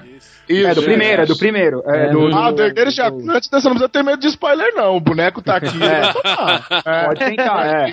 Ah, seja feliz. e, e- e tem até um bicho que é mais ou menos parecido. É uma mistura de, de Beholder com Deep Spawn, se eu não me engano. É o nome do bicho que eu me inspirei pra fazer aquele. Mudei um pouco, né? Mas é. Aquela cena, eu me lembro que aquela cena foi jogada exatamente como aconteceu na, na parada. O cara deu uma porrada no Levi, jogou ele do outro lado, caiu. Então é. ele. Foi, Ele é, perdeu foi- a mão. Né? É, eu, eu, eu, e o cara, e o cara, e o cara que era o traidor, era o NPC, entendeu, cara? É exatamente isso. Foi bem isso que aconteceu. sensacional. Eduardo, qu- quando eu li o Herdeiro de Atlântida da primeira vez, eu tive a- a- realmente a imagem de um Beholder quando eu, quando eu li o, o capítulo, né? Quando eu li a segunda vez. Com os tentáculos, com os tentáculos, né? Só faltou o Beholder não tem. É, então, não, mas assim, na, na hora, na hora eu imaginei o Beholder. Quando eu li a segunda vez que a gente que eu reparei mais na descrição, aí você vê Aham. que realmente ele não, não é muito a ver com o Beholder, né? É que quando vê uma, um bicho redondo flutuando, você já, já associa. né? já assimila logo. Se associa, é verdade. Ah, uma coisa que eu queria comentar muito de Herdeiro de Atlântica, que eu gosto muito, que agora que a gente tá tendo uma ascensão na fantasia, eu só tinha visto isso com o André Bianco, né, que eu gosto muito, e você colocou características e elementos na hora que a aventura tá se passando na Amazônia de, de seres da, da nossa, do nosso folclore. O folclore é verdade. Cara, eu acho isso muito da hora, cara. Na hora que eu vi, eu falei: fala que o pezinho tá pra trás, fala que o pezinho tá pra trás. Eu vi que o pezinho tá pra trás. É, é, eu, eu- pô, eu, eu tentei colocar assim, mas é, é aí que tá um desafio foi assim também, cara. É, colocar aquilo dentro do contexto que já vinha sendo, sendo desenvolvido no livro, entende? Então, por exemplo, é, não é só os caras irem, é, sei lá, pra, pra Amazônia e encontrar um curupira. Ia ser escroto se fosse só isso, entende, cara? Teria que ter a ver com o contexto é, que teve uma, uma galera até que gostou também disso, que elogiou tal, que foi essa parada das civilizações antediluvianas e tal, antigas, o que é o E que as se você pro- divindades deles, né? as divindades, tudo, tinha tudo a ver com a história que eu tava. com o universo que eu sempre desenvolvi, entendeu? Então tinha que ser uma parada que. fizer- a, a entrada, né, pros. É, pros é, pra, pra dentro da fortaleza era uma parada que estava protegida isso sempre meio que teve e tal sempre que existiu Uhum. isso então tentei colocar dentro daquele contexto que estava construindo se colocasse fora do contexto ficava escroto ente- entende É, ia ficar amarrado. É demais, é. É o que eu sempre falo, cara, assim, é, tem muitas histórias brasileiras, assim, que eu, que eu digo, é, que ficam escrotas porque o cara quer colocar aquilo porque, porque quer colocar por uma questão até um, po- um pouco, um pouco fanista, entendeu, cara? É, deixa Sim, o gosto como- pessoal como- um pouco acima, né, do- da qualidade do projeto. Alguns filmes antigos, cara, que faziam histórias do cangaço pelo cangaço. Não, o filme tem que ser maneiro, entendeu, cara? O filme tem que ser legal. Não é pelo. Não é pra, entendeu? Então tem que ter a ver com, a- com a- o enredo que tá sendo colocado lá, entende, cara? Aí é tentar amarrar direito aquilo, né? Então, mas isso que a- eu achei que foi perfeito. Realmente, você é justamente porque isso não é fácil aparecer. Porque não é fácil você colocar um elemento folclórico de uma maneira que ele, ele tenha a seriedade que a história pede, né? Isso, é isso. O ó, fa- de Souza é fácil. Você falou, mesmo. você falou a palavra certa, entendeu, cara? Aí dali a linha pra ser um troço maneiro, ser um troço escroto é muito tênue, entende o que eu tô falando? Por exemplo, eu poderia botar uma, sei lá, um curupira e ser escrotíssimo, uma mula sem cabeça e, e ser uma parada ridícula. Mas aí tem que colocar uma parada que não, porra. Eu, eu nem falei o nome do curupira. É, são os arqueiros. É, então, é, acho que essa mas a eu jogada, sei viu, Eduardo? né? Isso foi muito bom. velho. Deixa eu falar uma parada então. Tem, tem coisas que não precisam ser ditas, entendeu, cara? Ficam melhor que não sejam ditas. Não, Sub, melhor se deixar subentendido já, né, cara? Exatamente. Pra bom Por entendedor. exemplo, novamente, sem querer dar spoiler, né? Tem uma, uma parte, só pulando um pouco, só pra dar um exemplo. Uma parte no Anjo da Morte, em que eu falo lá sobre. Eu faço uma referência a um filme de faroeste, é, sem ter citado Ah, previamente isso. caraca, Não, não vou, vou falar nada. Fala assim, é, mas que ele fala assim: é, existem dois tipos de pessoas no mundo: aquelas que têm uma arma e aquelas que cavam. Aí quando eu escrevi isso, é, eu falei assim, ah, Iaga não entendeu a referência, da, da, da. Aí a pessoa que fez o Copydesk, que ela é excelente, tal, minha editora, falou, será que não era legal colocar aqui, explicar a referência? Eu falei, não, entendeu? Referência é referência. Quem entendeu, entendeu. Quem não entendeu, passa direto, entendeu? Concordo. É. E se eu Uhum. explicar a referência, o cara que entendeu vai se sentir um burro. Vai se sentir um burro, não vai se, Exatamente. não, não vai se sentir um burro, vai se sentir assim, tipo, ah, minha inteligência foi subestimada. E o cara que não entendeu, ele vai entender um dia, cara, sabe? Ou não, entende? Então é isso que eu. Enfim. Aliás, o cara que não entendeu é, também, fora- né?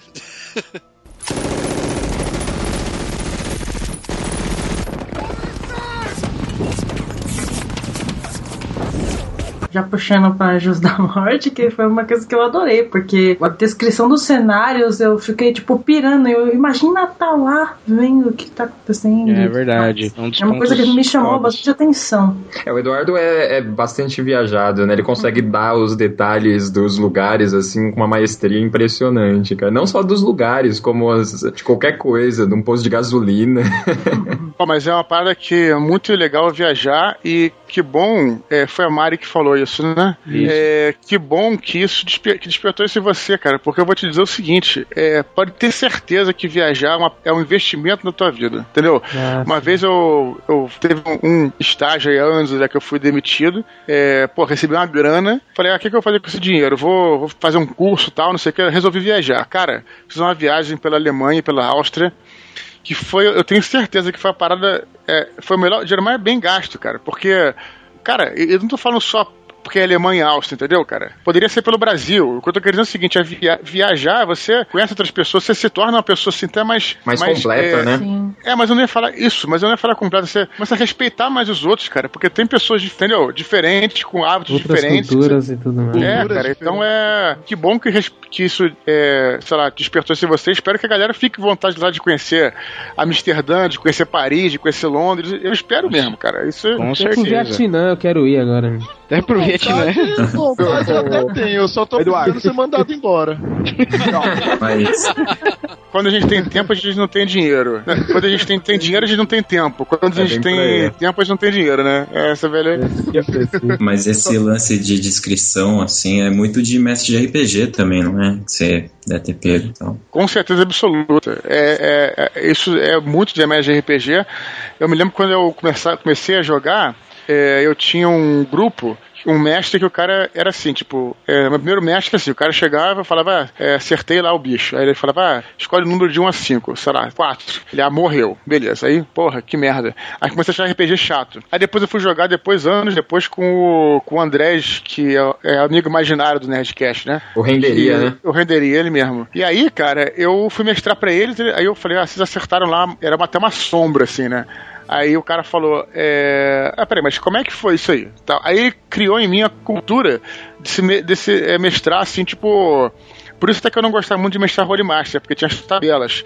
Eu gostava mais do D&D, do AD&D, porque só tinha hit point e você podia criar toda a história em volta do que acontecia. Aí fui pegando essa cultura de mestrar e de descrever as, as paradas, entende? A descrição que, que é dada no livro, quando, quando a gente começa a ler é, os detalhes do lugar, o que, que tá rolando, porra, os caras estão naquele, naquela espécie de pequena cidade, de, de mini cidade medieval, completamente deserta, lotado de, de, de, de coisas nazistas, tá ligado? Esquisitas, que não, não combinam com, com, com o nazismo. Aquele símbolo estranho que não é o, a suástica e pá, e caralho, o que, que eu faço Tule, aqui nessa né? porra? É, a sociedade Tule e tal, que aliás foi muito bem lembrada, cara. Eu tinha ouvido pouca coisa sobre a Sociedade Tule em toda a minha vida, tá ligado? Depois que eu li o, o Anjos da Morte, que eu fui procurar saber um pouquinho mais e tem documentário, tem uma par de coisa. É Foda. claro que no livro é, eu faço uma fantasia um pouco em cima da parada, né? Ah, lógico. Mas é, é- é o que a gente fala sobre- até sobre os Nerdcasts, assim, tipo, tem as nossas caneladas no Nerdcast, mas é importante pra despertar o interesse do cara, entendeu? Então, claro que é fantasia, tem muita fantasia ali no livro sobre a Sociedade Tully, mas maneiro, pô, despertou o interesse de você procurar mais e conhecer mais. Né? Essa parte eu, eu- eu agradeço muito a um, a um ídolo meu que é o Stephen King, que é, é um cara que escreve sobre terror e mistério e me ajudou muito os livros dele a fazer essa parte de Marquete Luiza. Fiquem tranquilos aí quem não leu, não, a gente não vai dar nenhum spoiler nem nada, de ser uma coisa mais terror, entendeu, cara? Acho que foi a primeira vez que eu usei o, o terror, porque o resto, antes era o seguinte, era aventura e os anjos são muito fodas pra ser, sei lá, é mais a correria, mais o thriller e tal, mas ali é é terror, entendeu, cara? Então, pelo menos foi o que eu tentei fazer. E Stephen King me ensinou muito isso também. O final, o final da parte do Mais Louise é muito Stephen King, eu achei. Achei muito, muito. Uma coisa que pode falar no geral, tam- na verdade, também. Ah, que verdade. Anjos da Morte também é um filme. É um filme, eu ia falar um filme, eu tô pensando em um filme. cara. Olha aí, profetizando já, hein, Bob? Tá certo? Olha. Tá pensando. É muito positivo. legal, É, né? isso aí, Quando o isso livro aí. é Uou, é. É, pra mim foi um filme, cara, que eu tava lendo, de boa. Mas é um livro muito mais pesado, assim, né? O clima dele é bem pesado e bem. Fala. Personagem, Isso, assim, isso. é muito. Isso é fato. prende de né? uma A forma gente. que. Caramba, cara. Só eu que vou falar aqui que eu me caguei naquela cena daqueles bichos? Não. com qualquer coisa. PDC. Foi o que eu falei, cara. Eu fiquei, a gente. Mas, foi, eu- mas, mas é uma cena. é Não, a parte não é. Então é louco isso, cara. Eu lembro até quando eu fui, a gente foi pegar o autógrafo com o Cuidado Sport, que até o Edu perguntou pra mim: Ah, até o dia do cast você consegue ler o livro. Cara, entrei numa maratona tão foda, estilo rock, pra ler o livro, cara. Sério? É doido. É uma maratona foda, eu na academia, não sei o que, babá. Não, peraí, bicicleta pra ler livro. Pá, lendo o livro. Andando na rua lendo livro. Metrô. O mundo podia estar acabando. Se bobear, se eu tivesse lido o livro até agora, tava no protesto lendo o livro, tá ligado? Então, cara, teve uma maratona e, tipo, o que começou com, tipo, ah, não, vou lá pra me integrar pra podcast, começou a virar uma coisa totalmente. Cara, é animal, sabe? Você começa a pegar um É. gosto tão É. foda, você fala, mano, foda-se, É, eu- cast. eu, quero infelizmente-. É que é, é, que é Não, engraçado. é, eu não nessa- consegui, eu não consegui, porque se eu acelerasse demais só pra fazer o cast, eu ia Não, mas é acabar tá. perdendo. A Eu tô me questão de- deliciando com o Ó, a livro. questão de nem foi deliciando. nem acelerar, cara. Foi, tipo, natural. Aquela necessidade. Teve um dia. Sim. Eu falei pra você, até o pessoal aqui, tipo, eu esqueci o meu livro uma, é, uma final de semana lá no meu trabalho. Cara, me bateu uma abstinência tão foda que eu falei, não. Sabe o que eu comecei a fazer? Comecei, tipo, ir, tipo, vai, loja de livro, pra não falar o nome da marca. eu ia pra loja de, de livro lá pra chegar lá, ler um capítulo. Beleza, tem um capítulo de hoje. É uma coisa, uma coisa que eu tentei fazer nesse livro, que eu, eu acho que facilitou, pelo menos a galera tem me dado esse feedback nesse sentido, que realmente os capítulos são curtos? Então, eu acho que isso facilita. Isso é muito bom. Não sei. muito. Isso é muito foda. Facilita bastante. E eu vou te falar, eu entendo o que o Bob tá falando, porque, assim, eu também eu comecei a ler o Anjos da Morte, eu notei que era um livro mais pesado e tal.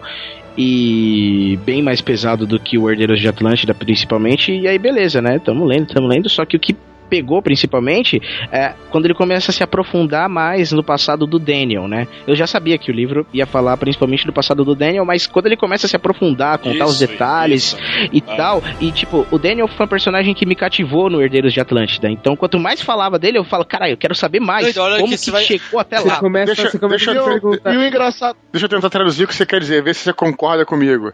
Eu acho que você estava esperando que fosse, é, que fosse passado do, do Daniel uma aventura e você não esperava que fosse tão fundo psicológico. É isso que você está querendo dizer, eu acho. né? Precisamente. Isso Você daí. se envolve É. tanto que qualquer coisa externa, quando você tá lendo o livro, você é do livro. Quando você se pergunta, você se É. pergunta por que, que tem esses capítulos da Kyra, sabe? É, Pô, conta- eu não sei contar vocês, eu não sei contar vocês, mas teve vários momentos. Tá tendo uma obra lá perto do meu trabalho, cara. Toda vez que eu tava passando perto da obra, tava tendo uma cena de guerra, assim, tá ligado? Então alguma. tipo, os caras quebrando uma coisa, eu tava lá, meu, meu Deus, os caras saíram no mó tiroteio. Puta que pariu. Eu tava, eu tava Assim, sentindo do- da seguinte, eu tava sentindo da seguinte maneira, que tipo, eu, eu tava lendo, pra mim, a história do livro foi a história do Daniel. E, tipo, pra dar uma pausa dramática, tá ligado? Pra deixar sua mente descansar um pouco, vinha a crônica da Kyra, que dava Então, sequência era de exatamente, Isso, era- é isso. olha só, é exata, exatamente isso, foi- ó, cara, foi perfeito o que você falou, foi exatamente isso a minha ideia. Eu, sem dúvida nenhuma, dei muito mais. Esse livro era o livro dele, entendeu, cara? Só que eu tinha duas opções. Olha só, é, ou eu colocava essa história da Kyra tudo no próximo livro, né? Mas por que, que eu quis colocar nesse? Porque entende o seguinte, cara, é. Eu acho que eu não sei se eu falei isso em São Paulo. Se eu colocasse, eu precisava colocar esses capítulos da Kyra que são, a princípio, bem enigmáticos. Eu colocando antes, é, se eu colocasse no, no, no futuro, eu, eu- eu queria colocar umas pistas do que, vi- do que viria a acontecer. Tá entendendo o que eu tô falando? Se eu Aham. colocasse tudo, tu- se, eu- se eu colocasse tudo no terceiro livro, poderia dar aquela ideia de um livro de mistério barato em que o assassino só é só, é- só aparece no último capítulo. Tá entendendo? Então, por mais que a história da cara seja mais simples, vamos dizer assim, menos elaborada lá, o que a história do- e, e seja assim, vamos dizer assim, não tem muita conclusão porque ela realmente foi colocada como, lá como um mosaico, entendeu, cara? Do que Uhum. viria a acontecer. Se vocês verem até o capítulo, acho que é 62, se não me engano, 68, que é o, é o eixo, não vou falar sobre ele, tu vai ver que ele é, é loucamente enigmático aquele capítulo. É, mas, aham. pra, mas pra. Então, assim, então eu coloquei ali justamente pra. Porque eu pensei assim, cara, eu vou fazer a história da Kyra, tem uma coisa assim, tem, tem, tem as porradas, tem não sei o que e tal, mas aquilo tá, tá ali, cara, por um motivo. O motivo é lembrar a gente de certos conceitos fantásticos, de fan- da fantasia mesmo do universo, que a parte da guerra não, não, não, não coloca. Tá entendendo o que eu tô falando? E Então, tô por exemplo, a, a parte da cara funciona como um, um negócio pra você lembrar que existem os vértices, que existem os vórtices, que existem, porra, é, porra, que existem serafins, entendeu, cara? Sim. Que existem outras castas, entendeu? Que existem, é, que existe a, a Atlântida, entendeu? Isso aí. Então é isso. E você, você pegou no ponto certo na hora que você falou que os capítulos da Kyra são enigmáticos. Porque, cara, de fato, teve assim, fora os capítulos que, que dão sequência, assim, pra. Pô, a gente leu ali o prólogo do, do Anjos da Morte no finalzinho do Herdeiros de Atlântida. A gente sabia que o quê? Que ela ia atrás do Daniel, tentar recuperar o Daniel mesmo, mesmo desobedecendo a ordem do Arcanjo Gabriel. Beleza, a gente sabia disso e beleza, é o que mostrou nos capítulos dela. Só que em determinados capítulos ali, cara, em dois capítulos ali, pra ser mais exato, tipo, deu um nó na minha cabeça que eu falei, cara, e agora, velho? E aí, tipo, não fez sentido nenhum pra mim, tá ligado? Eu fiquei torcendo minha cabeça pensando, meu Deus do céu, e, e isso agora? Ficou o urso do agora? pica-pau maluco, né? Correndo pro lado e pro outro. Exatamente, exatamente. Eu falei, cara, e isso agora? Provavelmente esse capítulo 68, por volta dessa, desse capítulo que você falou, eu eu acho que eu sei, se É, o bem me lembro, eu sei qual que é. 62, é logo depois. É, ele é depois do Deja Vu, 62, né? tá vendo aqui? Tô vendo Depois aqui, vu, 62, eixo. Isso Porra, aí. cara, Eu queria só contar um caos, é, né? Não avancei tanto assim, mas eu, eu já imergi na história e, e é uma coisa engraçada. O Bob tava comentando, né, dele, dele lendo, e eu também, né, sempre que eu posso que dá um intervalo na escola, eu tô lá lendo o livro, né? Tanto que eu já fui, eu já fui até mirado por algumas perguntas. O que você tá lendo? Aí eu falo que eu, que eu tô lendo, né, um livro sobre anjos, não sei o que, aí todo mundo fica já meio assim, fala, "Ih". É, eu passei aí eu por falei, isso vamos também. você falando, né? É normal. É. Eu passei por isso também. Aí, Acho que teve E- só uma um pessoa dia- que aceitou bem isso. É, e, e nessa, nessa parte, na- ainda na parte da guerra, né, onde o Daniel ele se envolve, né, com ele tem aquela, aquela primeira escolta, né, aquele primeiro grupo onde tem o índio e tal que ele se envolve. é, eu fiquei muito tenso naquela parte, né? Eu, eu achei muito uma coisa muito realmente mística de guerra, assim, eu achei muito legal. E então eu acabei entrando muito no livro nessa parte. E eu estava num HTPC, que é uma reunião de, de professores. Eu tava lá disfarçando, lendo o livro com a, assim, com a mãozinha meio abaixada embaixo da mesa. E, e eu acabei me esquecendo, né? Tal. e na hora. Na hora, é, na hora que aconteceu um determinado fato, né, na, na hora que eles estão lá no bueiro e tal, eu não aguentei, né, porque, poxa, na hora que eu, ah, vou falar, na hora que o Daniel botou a espada pra cortar os bichos, eu tive que, você é louco, malandro! É, Essa era é, Luiz de novo, tá vendo só? É, mano. Eu tava quietinho, mano.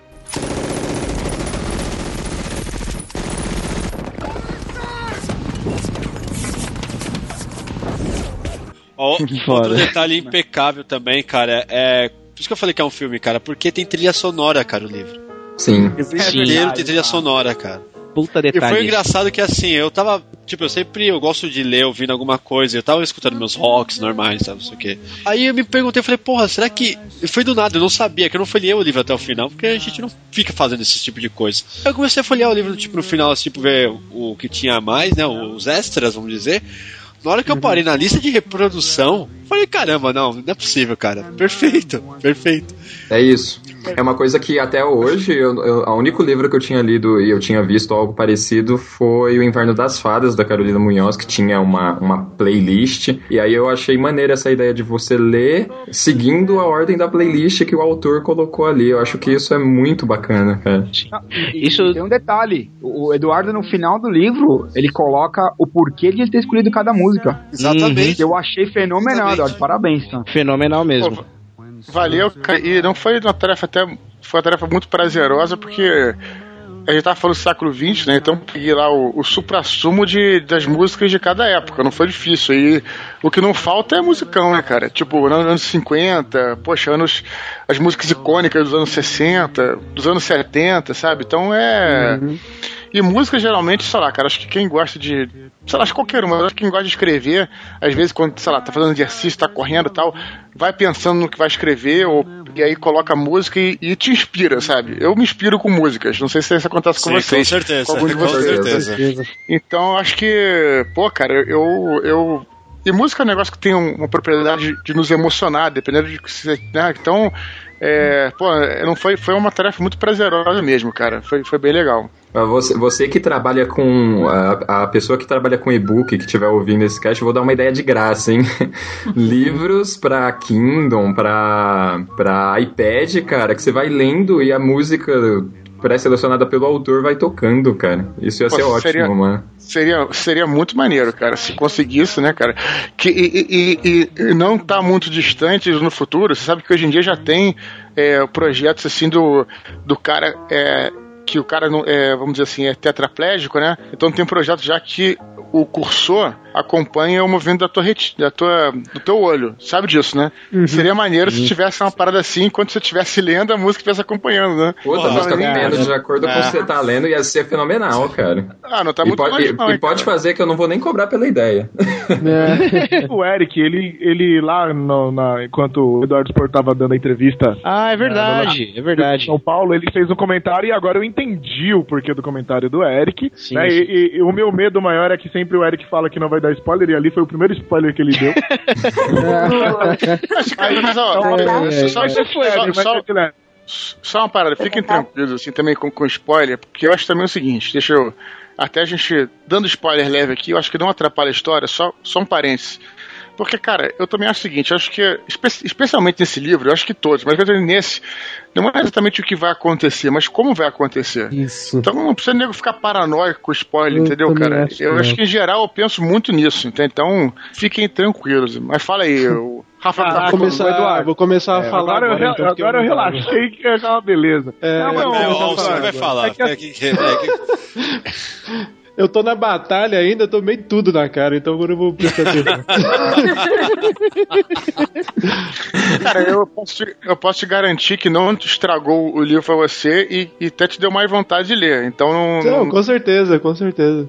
Acho que o spoiler só te deixa mais ansioso, só isso. Sim. É, o Eu acho que, na verdade, Ah, é, veja mano, bem. É que a gente fica zoando, mas até agora não nada, nada. Porque eu também vi algumas coisas antes e, e mesmo assim os livros foram incríveis. Não, Não, é uma só coisa- o Deus da Morte eu, eu preservei mesmo, porque eu não queria nada. Mas do ó, Herdeiros de Atlântida foi tranquilo. É, então, na capa, Eduardo, Uhum. você muito bem trabalhado e tal, a gente vê anjos voando. O que, o que aparece parece ser na, na tomada de Normandia, né? Hum, Isso, o- os sofaninhos vindo, né? Sou fanis. Exatamente. Agora, Eric, Justamente. faça sua pergunta. Eu preparei pra você. Tome é, o báculo. Exatamente. Na, na fila a gente estava comentando que na capa dá pra notar que esses ofanins que estão voando, eles estão segurando espécies de lanças, cara. Os ofanins andam armados?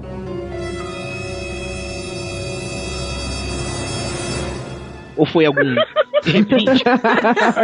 A violência tá de um jeito que nem a faninha, mas Não, não, não, não. É, a autodefesa é permitida, né, cara?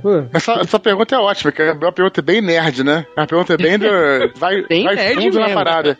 Exatamente. É, cara, né, é, foi assim, foi assim, quando o cara colocou o princípio sem nada na mão, assim, eu falei, a gente tem que colocar uma parada na mão pra é, dizer que, pra mostrar que são humanoides, né? Seres humanoides. Apareceu E um o monte de cara que né? E o, ca- é, cara, o cara que desenhou falou, falou exatamente isso, que eu tinha dito pra ele que eram anjos, digamos, do bem, né? Assim, eu falei pacíficos. E ele até perguntou, ah, mas você vai colocar uma lança? Eu falei, mano, isso não é uma lança, isso é um cajado, porra. Bom. Ah, Então não é uma lança. olha aí. ó. Agora É um, um cajado, tipo um báculo de Atena, uma parada assim, entendeu? Não é Agora uma lança, faz- não é nada disso. Agora Tudo faz faz sentido na minha vida. É, é tipo. Vocês é aceitam tipo... essa, né, galera? Vocês aceitam, né? Não, eu, eu engoli. Não, mas é. é- Não, eu não, eu não Caraca, Eric, ó, sem querer eu te respondi, porque eu, na hora que eu passei a pergunta eu falei, pega esse báculo. E aí? Eu sou faninha Pega esse báculo. Obedecer como um bom médium, né? Eu achando que era uma bengala. Da Bahia. Acho que uma tá bengala da Bahia. legal. Não, mas ficou, Não, bacana. sensacional, muito bom.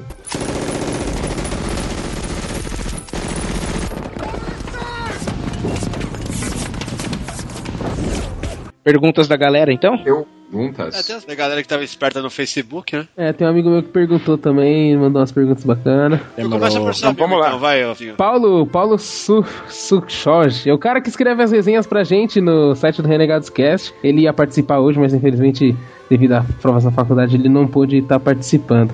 Mas agora você tá É. participando de uma certa forma, né? Exatamente. Perguntas presentes e corpo ausente. Vamos lá. Uma das perguntas é assim a respeito do Stephen King mesmo. Ele falou que assim alguns escritores como Stephen King relatam ter, ter uma série uma séria ligação, né? Tipo, uma série de ligações com os personagens e se sentem um pouco perturbados enquanto escrevem uma história pesada. E aí ele queria saber se você teve alguma experiência parecida com, com Anjos da Morte.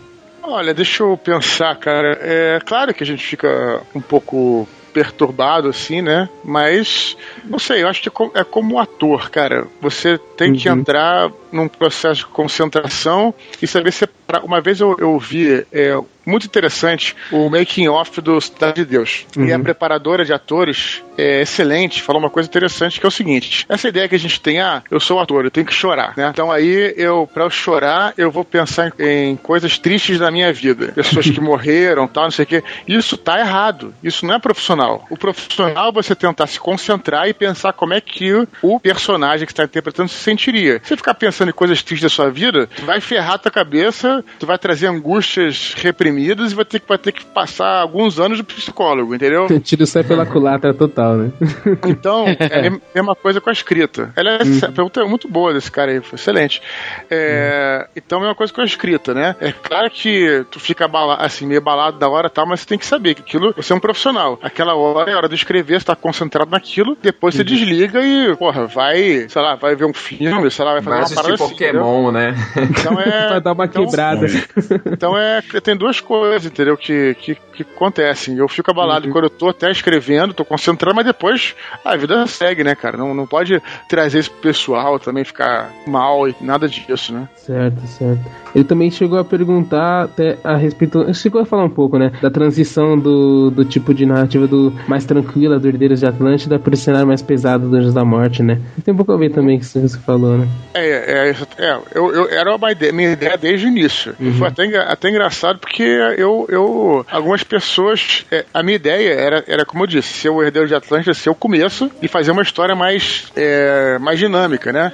E foi até engraçado que algumas pessoas que é, criticaram assim de forma até negativa o livro e tal, falaram que, que pô, que é, tinha retrocedido a uma parada mais infanto-juvenil e tal, como se isso também fosse uma coisa ruim, o que eu acho ótimo, né? Não há até nada de errado. E aí eu, fiquei, eu ficava até achando engraçado, pensando, pô, os caras, coitados, quando eles verem o, o, o Anjo da Morte, vão ter um baque, né, cara? Porque o Anjo da Morte é muito mais pesado que o próprio Batalha do Apocalipse, em termos de Sim. carga dramática. Então Uhum. é. Teve essa mudança sim, com certeza. Era uma coisa que vinha sendo pensada, fazia parte da, do roteiro que eu tinha planejado pra toda a trilogia. Uhum. Agora uma última pergunta dele, porque quando eu, fiz, quando eu perguntei pra ele se ele tinha pergunta pra você, ele me mandou uma lista gigante.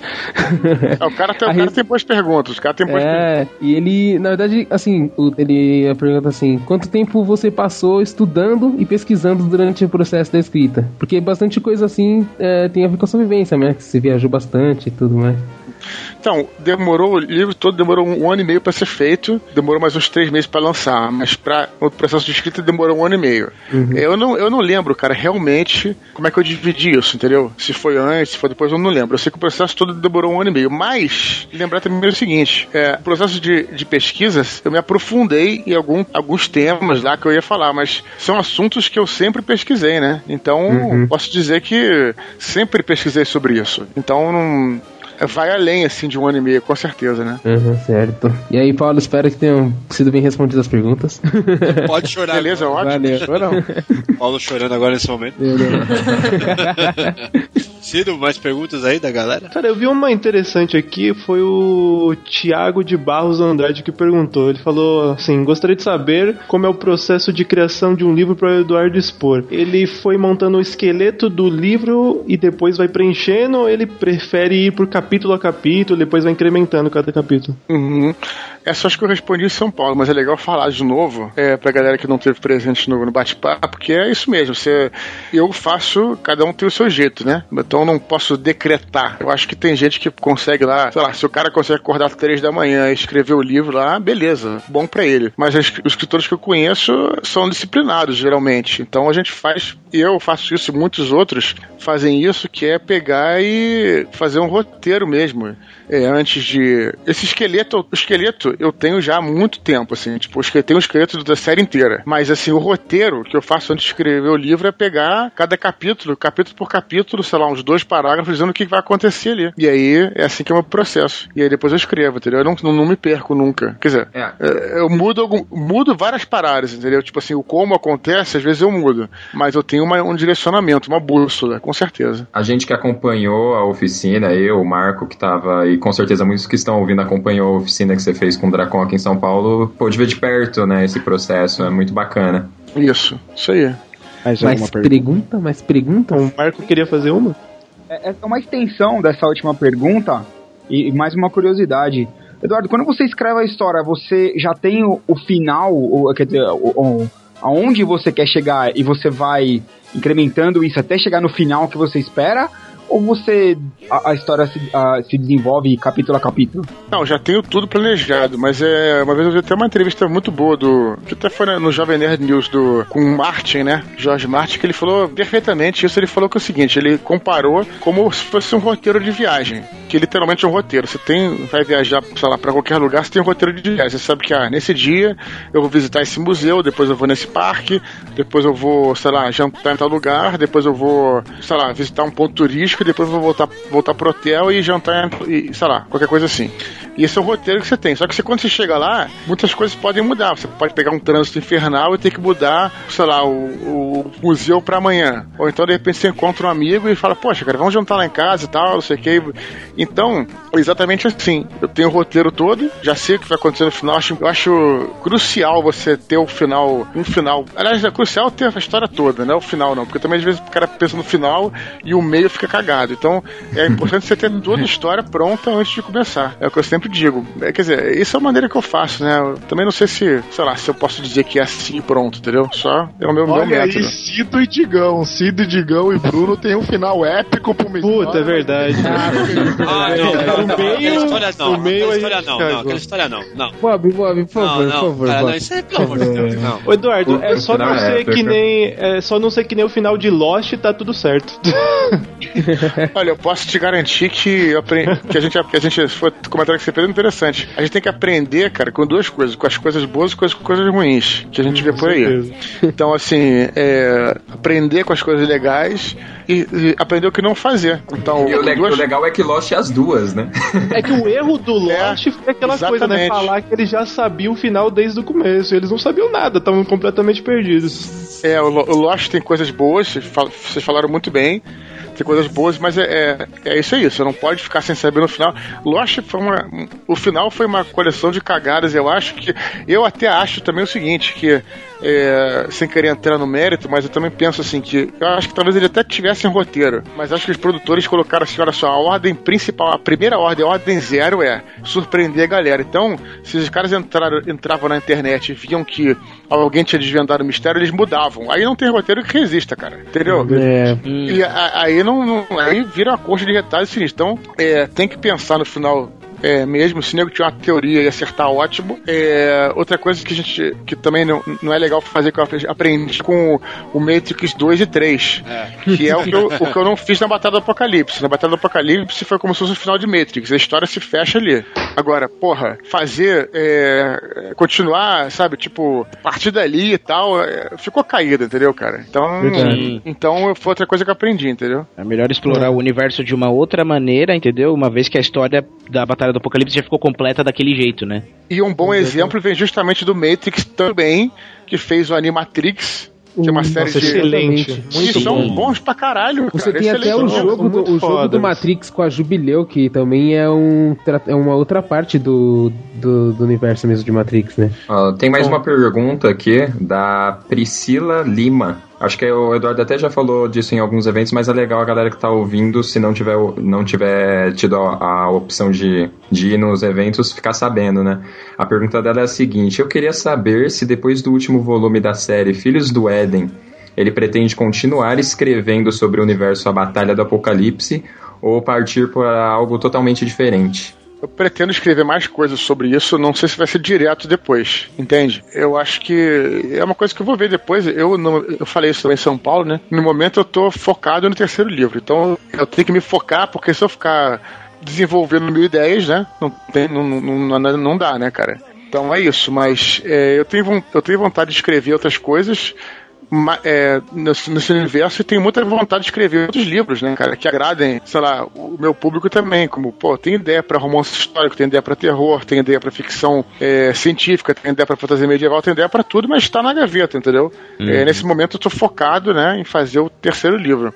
Eu quero escrever, apesar desses outros projetos, eu quero escrever outras coisas no universo da batalha. Tem muita história pra rolar ainda. Eu ainda não sei, eu, até posso escrever outros livros, filhos do, é, com o nome Filhos do Éden, sem ser necessariamente uma continuação direta, entende o que eu digo? Por exemplo, Sim, sim. é, o, o arco se fecha ali, mas eu posso escrever outros Filhos do Éden, explorando outras histórias, também posso fazer isso, né, cara? Também, e, e tudo isso, ou posso escrever nesse universo com outro nome de livro, tudo é possível daí pra frente. Posso fazer essa do Israel? Ele tá falando assim que, na verdade, num Nerdcast, ô Eduardo, você falou das adaptações a respeito de Deus e do sétimo dia e do Salvador.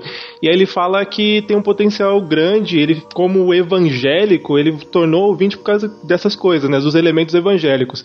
Aí ele quer saber se teve alguma história interessante, algum contato de leitor ou fã evangélico que chegou até você. Tem, tem sim. É, e o que eu acho que eu- uma coisa que me emociona muito, cara, é o fato de que é, os leitores que eu tenho que são religiosos, mais religiosos, é, todos eles, sem exceção, que leram o livro, entenderam que aquilo realmente era uma obra de fantasia e isso me aproximou muito deles, entendeu, cara? Então os caras não foram quebrando tudo e, e, e dizendo, não, eles leram, entenderam, eu, eu vivo repetindo isso, que é uma obra de fantasia, para não ter um maluco que acha que é né, verdade, tome isso como uma. Não, não é. Eu vivo repetindo isso. E eu acho que isso, essa minha atitude assim, né, cara, eu acho que agradou muito essa galera. Eu tenho uma história de um cara que na Bienal do Rio falou que ele era evangélico e o pastor dele leu a Batalha do Apocalipse, levou Caraca. o livro pra, levou o livro pra igreja, Nossa. falou assim: olha, leiam esse livro e se interessem pela história e a gente vai, vai fazer um seminário aqui falando o que, que isso tem a ver com a, com, a, com a doutrina que a gente acredita e o que não tem a ver, né? Então é até ajudou as pessoas a se interessarem pela própria doutrina que eles estavam pregando nessa igreja dele. Claro que é, tem é é, essas igrejas evangélicas têm muitos tipos diferentes, né? Cada um tem uma doutrina um pouquinho, um pouquinho Sim. diferente. Mais E aí- liberal ou não, né? É, e aí, o legal é isso, cara. Agora, tem também é, o contrário, né? E, e, assim, eu acho que muitos. E tem o preconceito da galera que não. que, que tem o preconceito, mas. Quando a galera encrenca, 100% das vezes é a galera que não leu. Então é 100% preconceito, entendeu, cara? E não tem nada a ver com necessariamente com evangélico. Tem evangélico, tem católico, tem ateu que lê o livro e fala: Ah, esse cara de critica o livro porque acha que é uma coisa religiosa. Quer dizer, o cara não tá totalmente fora da realidade. Por quê? Porque o cara não leu o livro. Entende? Então é o preconceito é um problema dos dois lados. Agora, o cara que leu, que não teve preconceito e leu, eu, eu nunca tive assim alguém que. Claro, tinha gente que talvez não tenha gostado da trama do livro, né? Mas não no sentido, né? Vamos dizer É, assim. não, que- não, dire... é, não diretamente ligado a, a isso, né? Da religião e tal. Isso, isso. É, até, Ô, dentro, até dentro disso que- desculpa, ô, Bruno, só, só um porém. É, depois você me fala qual igreja, o Eduardo, que ele tem esse pastor que eu vou me converter agora. É, o, cara, o, cara, o cara não me disse, né? O cara não me disse. Excelente esse pastor. É, eu acho que o grande problema da humanidade é não só na religião, é o fanatismo. O fanatismo é um troço que cega o cara. Isso é, isso é uma verdade, é, é um problema. Como eu falei, porra, a política tem isso, entendeu, cara? É, torcida de futebol tem isso. Então, assim, o fanatismo é um negócio que, que é perigoso. E eu, é, assim, estudei uma escola católica, hoje não tenho religião e tal. E quando eu era mais jovem, assim, até tinha uma visão um pouco preconceituosas a respeito dos evangélicos. E, e, a gente tem que pensar que nem todos, né, cara? Aliás, a minoria, é, como a minoria de qualquer grupo, tem essa coisa do fanatismo. Aí uma vez eu, eu tinha essa parada, quando eu me toquei disso, foi no, eu tava no, é, na faculdade, tinha um cara que, hoje dia até é repórter da, do Globo Esporte, que o cara. É, eu tava lendo um livro que é um livro evangélico, mas interessante se você conseguir ler como, como uma ficção, que chama Esse Mundo Tenebroso. É um livro que, sobre anjos, demônios e tal. Aí o cara falou, ah, também li esse livro tal, não sei o que, a gente começou a falar do livro, etc. Eu falei que eu tinha, uma, eu tinha uma ideia, eu tinha um RPG que eu tava bolando sobre anjo na época, né, antes de escrever Batalha e tal, ele, aí, porra, conversando com um cara na boa, assim, e tal, beleza, volta e meia eu falava com o cara, depois, assim, de meses, o cara falou, ah, eu falei, ah, é, alguma coisa do, do livro e tal, do Mundo Tenebroso, ele falou, ah, eu, eu comprei, é porque tem na loja de produtos evangélicos que eu sou evangélico. Quer dizer, em nenhum momento o cara tentou me converter, só porque ele acabou me falando porque eu perguntei, entendeu, cara? Então, uhum. isso me falou, não, cara, é, é, não tem nada de fanatismo. Cara, então gente, às vezes até a gente tem um preconceito, sem, sabe? Então a gente tem que tratar todo mundo na boa, entendeu, cara? E, e, ter, e ter consciência que tem gente moderada, acho que os moderados são 90% de, de sempre, entendeu, cara? Infelizmente, e, essa minoria, é, é, essa minoria, minoria é fanática se destaca, né, cara? Infelizmente. Faz de marca, né? Alguns eventos recentes acabam provando isso, né, velho? É, é exato. É. Veja você. Bom, é, eu vou aproveitar, vou fazer mais uma pergunta, que eu acho que é muito interessante, quanto a, a mais coisas da, do, do, critério de construção da história do Eduardo, né? Essa é interessante. O William Prado, ele tá perguntando, Eduardo, se a galera do Jovem Nerd contribuiu e, e, e, assim, se você poderia colocar em qual, qual ponto eles teriam pesado mais na história, caso eles tenham contribuído, e também se tem algum episódio dentro da história que é voltado para você, alguma coisa aconteceu com você durante sua vida que você colocou um detalhezinho. Tá, é... Eles contribuíram muito assim, no sentido de dar ideias e até editar o livro, não no computador, mas especialmente, o Jovem Nerd, o Azagal me falaram, né, que é... várias paradas, eu, pô, por exemplo, é... o Jovem Nerd me lembro de ter falado na época da Batalha do Apocalipse que é, aquela parte de Roma para Jerusalém era muito mais longa. Por que, que era muito mais longa?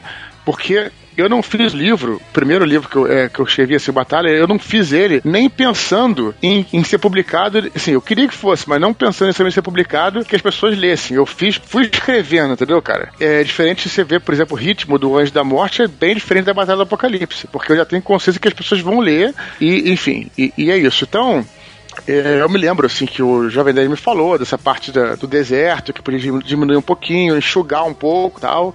Me lembro que o Nerdeiro de Atlântida, o Azagal, é, falou algumas paradas sobre. Me ajudou com uma batalha que tinha na, na autoestrada, me ajudou com uma coisa engraçada do motel, que ele falou: olha, tem que colocar um prato executivo, porque no motel do Brasil sempre tem isso e tal. de motel ele manja. De motel é, ele manja, ele manja, isso aí. E aí, cara, é... e aí, nesse ponto, eles sempre ajudaram muito, assim, sabe? De... E eu não vou... aí eu também vou dar crédito aos outros, não só o Galera Jovem Nerd, mas eu tenho uns amigos, assim, que, que são os leitores beta que me ajudam, leem, dizem que acham tal, etc, né? Então essa é a primeira parada. É... A segunda era sobre se foi uma coisa da minha vida, né, que, que eu coloquei, não foi isso? Isso. Você perguntou? Isso. É... Exato. Cara, é... sempre tem, né, cara? Sempre tem, assim. Eu, eu acho que... É, deixa eu pensar, assim, numa situação, assim, de... em especial... É, não é que tenha acontecido exatamente daquela forma, mas eu me lembro uma vez. Ah, tem várias, eu vou, eu vou lembrar aqui uma coisa, uma coisa interessante. Essa, acho que eu nunca, nunca falei isso, mas essa parada é maneira. A gente vai. Olha aí, é... Só no Renegado. Exclusivo, exclusivo.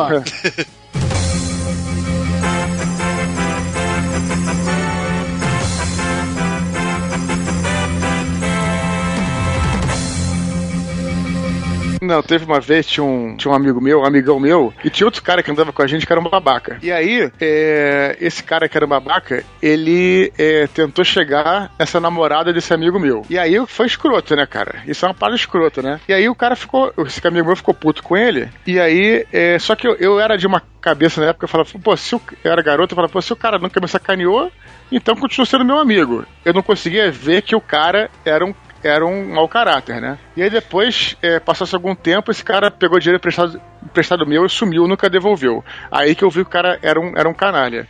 E aí depois eu fui pedir desculpas pra esse amigo meu. Eu falei, desculpa, cara. Tipo, foi mal, mas é, eu não enxerguei, né, que o cara, que o cara era um canalha e tal. E ele falou, não, é. Ele falou uma coisa, não, é, eu te desculpo tal, não sei o quê. É, eu, eu só tô feliz que você finalmente enxergou, né, cara, essa parada, né? E esse cara que falou isso foi o cara que. Esse cara que é amigo meu, foi o cara que é, inventou a história de um personagem no Batalha do Apocalipse que se chama Amael, entende? Olha aí. Que, e se eu não me engano, tem, tem, tem, um diálogo entre o Ablon e o Amael que é parecido com isso. Acho que eles estão sendo Rio Sticks e tal, que ele fala alguma coisa. Não, é. Eu tô feliz que você finalmente enxergou a verdade, que você tá uma coisa assim, entendeu? Alguma coisa desse tipo. Então, se essas pequenas doses de sabedoria de botequim que são, acabam contribuindo. Que são verdadeiras na nossa vida. Aí eu vou ter que ficar fazendo análise de cada ponto do livro, é difícil, né? Mas eu lembrei dessa agora para dar um exemplo. Então a gente Caraca, tem que... é legal. Então tá, tá repleto de pontos, pontos assim, é legal. Ah, cara, eu acho, eu acho que não tem dessa forma. Parte, né? Não tem como. É, não tem como fugir. Você tá escrevendo, você fugir, colocar um pouco de si ali, não tem como não, né, cara? Não, mas isso é uma parada, é um pouco de, de é meu mesmo. Só que isso é uma parada que eu acho que é meio universal, entendeu, cara? Essas uhum. coisas que acontecem com todo mundo de uma forma ou de outra.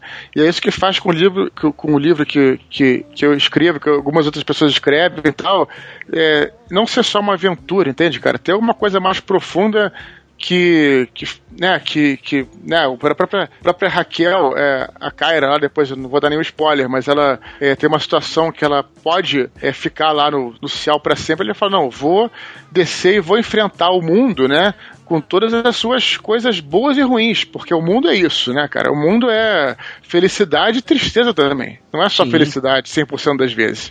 Isso a gente. Exato. Todos nós passa, passamos isso, né? Na verdade? Então, então é, é enfim, serve para todo mundo. Olha aí, que é legal que cria uma empatia também, né? Eu tenho uma pergunta meio boba aqui.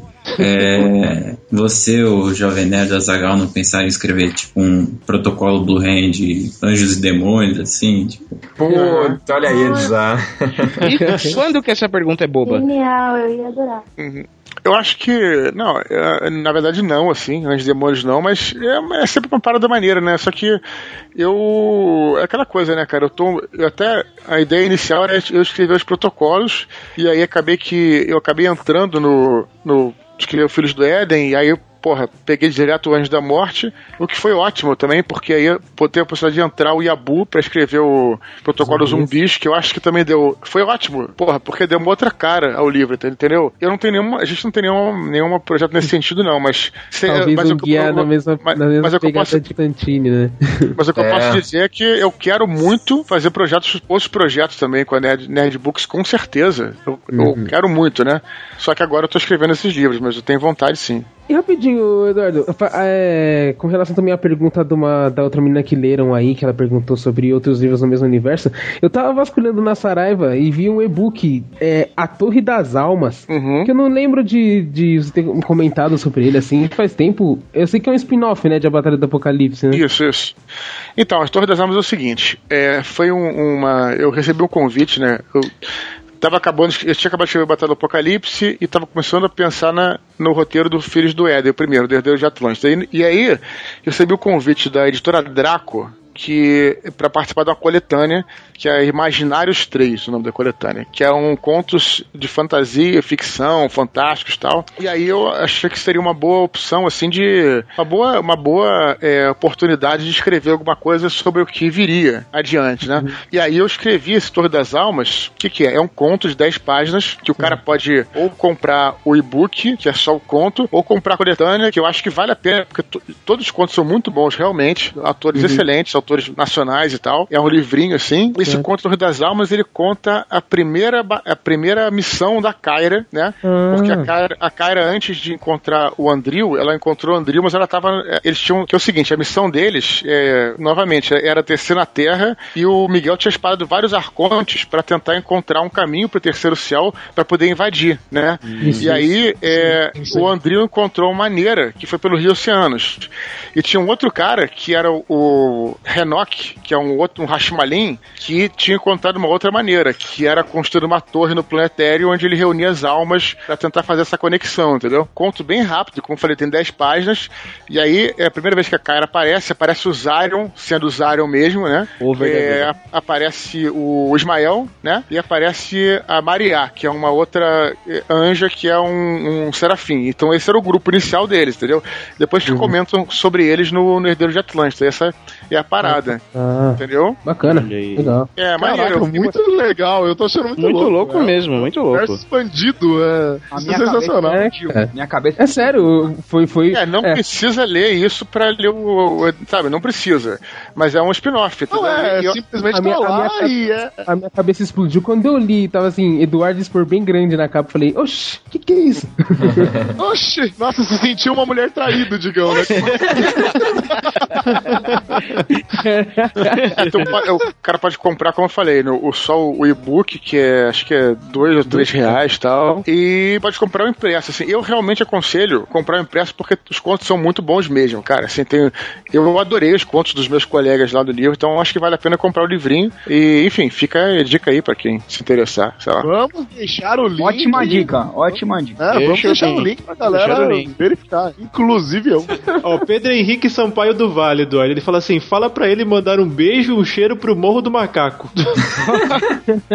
Meu Deus. Você conhece alguém de lá? Tem história do Morro do Macaco, né? Alguma coisa, referência? Porra, mandar um, um beijo pra, pra, pra ma- macaco não é muito praia, não, E cara. um cheiro, e um cheiro, não esquece Um cheiro, Mas eu- cheiro. Eu vou mandar um, um abraço forte para toda a comunidade do Morro do Macaco. Pronto. Olha aí. Ó. Abraço. Bela entonação. Cilada, Bino. Tá resolvido. Abraço é um negócio mais firme, né? Salve aí a galera do Gorila Polar. É verdade.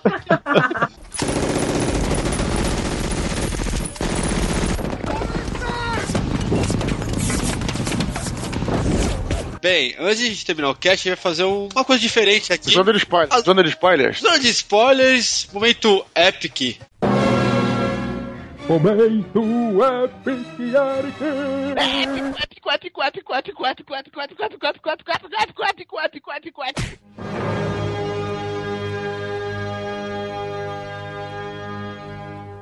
E o que acontece nesse momento epic? O momento epic é o seguinte: como a gente vai falar agora no momento spoiler do Anjo da Morte, a partir de agora que a gente tocar um sinal. O Eric, o nosso convidado de hoje, Marco, vai ficar cinco minutos perguntando o que quiserem sobre Anjos da Morte. Então vai ver spoilers free, cara. Se você não quer escutar nada, não quer saber de nada do livro, conta cinco minutos a partir do ponto, a partir desse som aqui, ó. Que é o seguinte, eu vou deixar cinco minutos rolando, eu nem vou editar essa parte, eles vão ficar falando que nem loucos aqui, eu nem sei o que vai acontecer. Nossa, não, não é assim também, cara. Porra. Cinco minutos, é, eu tô falando sério, a partir desse, desse toque, hein? Vamos lá, atenção. É a chance da sua A gente é a sua vida, eu tô avisando de novo. Você vai ouvir o sininho aqui, ó. A partir desse sininho acabou. Vamos lá. Eu acho até que deve ter mais do que 5 minutos. Bota 10 que é melhor. Aê! Aê, Porque não, boa. porque eu acho que vai ter gente que vai querer Boa, ouvir, boa, cara. boa, boa. Eu acho, Eu minha opinião. Desculpa, Valeu. desculpa meter, meter o BD aí no, Valeu, no podcast valeu, Eduardo. É Lei. 10 Fala aí. porque tem dois, vai. Isso aí. Tá 10 Bom, minutos. Beleza? Atenção, som, valem. Então, é, o Marco vai me ajudar nessa, nessa empreitada agora, porque é o seguinte, né? de- Depois que eu acabei de ler o, o, o Anjos da Morte, cara, eu tipo, fiquei com, com, com vontade de perguntar algumas coisas assim, mas uma vontade de explodir, tá ligado? De perguntar. Cara, Bom, o que rola é o seguinte, cara, eu terminei de ler o livro, tá ligado? E uma, a primeira coisa que veio na minha cabeça, o Marco vai concordar comigo, foi lá no evento de São Paulo, você falou, perguntaram pra você sobre uma possível crossover entre a Batalha do Apocalipse e entre Anjos e os Filhos do Éden, né? E eu fiquei pensando, ah, beleza, né? E, ele, e você disse, deixou a entender lá no evento, tá ligado? Que quem terminasse de ler o Anjos da Morte ia ficar feliz tal com isso. E eu terminei de ler o livro e falei, tá, não vi nada demais, a não ser algumas citações, né? Aí eu resolvi ler o prólogo do, do que tem no finalzinho, né? Pro, pro Paraíso Perdido e quase tive um treco, cara. eu tive, eu não quase, eu tive, cara. e quase tive eu um treco. um treco, velho. Uhum. Então quer dizer que, tipo, a possibilidade de vermos Ablon, o primeiro general, atuando ali no, no- dentro da saga Filhos do Éden é muito grande. Eu digo assim, porque ah, uma coisa assim, pelo que tá ali no, no, no, no prólogo do, do, do Paraíso Perdido, eu tenho certeza que ele vai aparecer ali no passado do primeiro anjo. Porque a gente Uhum. tem ali um- uma espécie de um hiato, né, que mostra a história do primeiro anjo com Gabriel, e depois, muitos anos depois, ele já tá preso na Gerena, mas a gente não sabe como ele foi parar lá. E aí ele foge da Uhum. Gerena. Certo? Isso, isso, isso aí. Aí beleza. Aí a gente não sabe como ele foi parar na Gerena. Agora, aparentemente, eu sei que foi o Ablon que colocou lá. Pelo menos eu suspeito disso. Eric, Então, você quer saber o uhum. spoiler do terceiro livro? É isso? Não, não quero saber spoiler do terceiro livro. Não, tô- cara, é um comentário dele, é válido, é válido. Calma, eu já, já sei. Já sei o que você vai falar. Bom, é o seguinte, eu vou dar nenhum, vou dar nenhum spoiler e vou falar o que tá no- nos livros até agora, né? Sim. O que eu- as coisas que eu já falei. O que eu já falei é. A coisa que eu falei desde o início, na verdade. Que é, toda a série Filhos do Éden, é, isso eu já falei sempre, então posso repetir, com ou sem spoiler, que toda a série Filhos do Éden é um prequel da Batalha do Apocalipse. Eu já tinha dito isso, entendeu? É, eu não queria que nenhum personagem aparecesse no primeiro livro, nem no segundo, mas é, aparecendo só fazendo pontas e, e é um prequel. E o que acontece no prólogo do Paraíso Perdido é, é que é, a, bom, a Kyra está sendo chamada para caçar o Metatron hoje em dia, né? Que é onde ele escapa. Certo. E por que, que ela é chamada para caçar o Metatron? O que, que ela tem de importante que ela pode vencer o Metatron, que é o primeiro anjo? E em paralelo, né? No passado, né? é, o Ablon é chamado para caçar o Metatron antes dele ser preso. Entende? Sim. Então, Uhum. é o que eu posso dizer com certeza é que essas duas histórias vão se convergir. É a caçada do Metatron no passado e no presente. É, quem é que- e o Ablon é que caça ele no passado. e aí, coisa isso- magnífica. Isso, já. Isso não é spoiler, assim, não é spoiler do terceiro, é o que é colocado no final do. No- no final do. Entendeu? Agora. E. É. E é isso, cara. Eu não posso falar muito mais, mas eu acho que vocês vão gostar bastante. Vai mostrar o passado, vai ter cenas no. no- vai ter cenas em Asgard, né? Como você sabe. Não, eu queria falar, cara. Deixa, É. deixa eu comentar essa parte. Por, pelo amor de. Deus. É.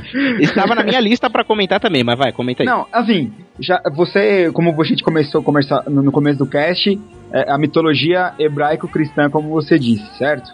É, mas não é entra- só isso, né? Porque eu sempre. Não, não, é, é, digamos que é a base, né? É, Sim, onde sim, sim, vai, sim. o cerne. Aí você ainda coloca algum- alguns pontos, por exemplo, da, da mitologia brasileira, né? Por exemplo, como a gente falou agora do Curupira. Você já colocou algumas coisas de, de- é, é, das guerras etéreas. Orientais. Das guerras etéreas, do né? Que, Uhum. Isso e tal. E agora, como se já não bastasse esse, esse mix, você me vai e coloca a mitologia nórdica, cara. Uhum. Assim, eu vou te falar, cara, você.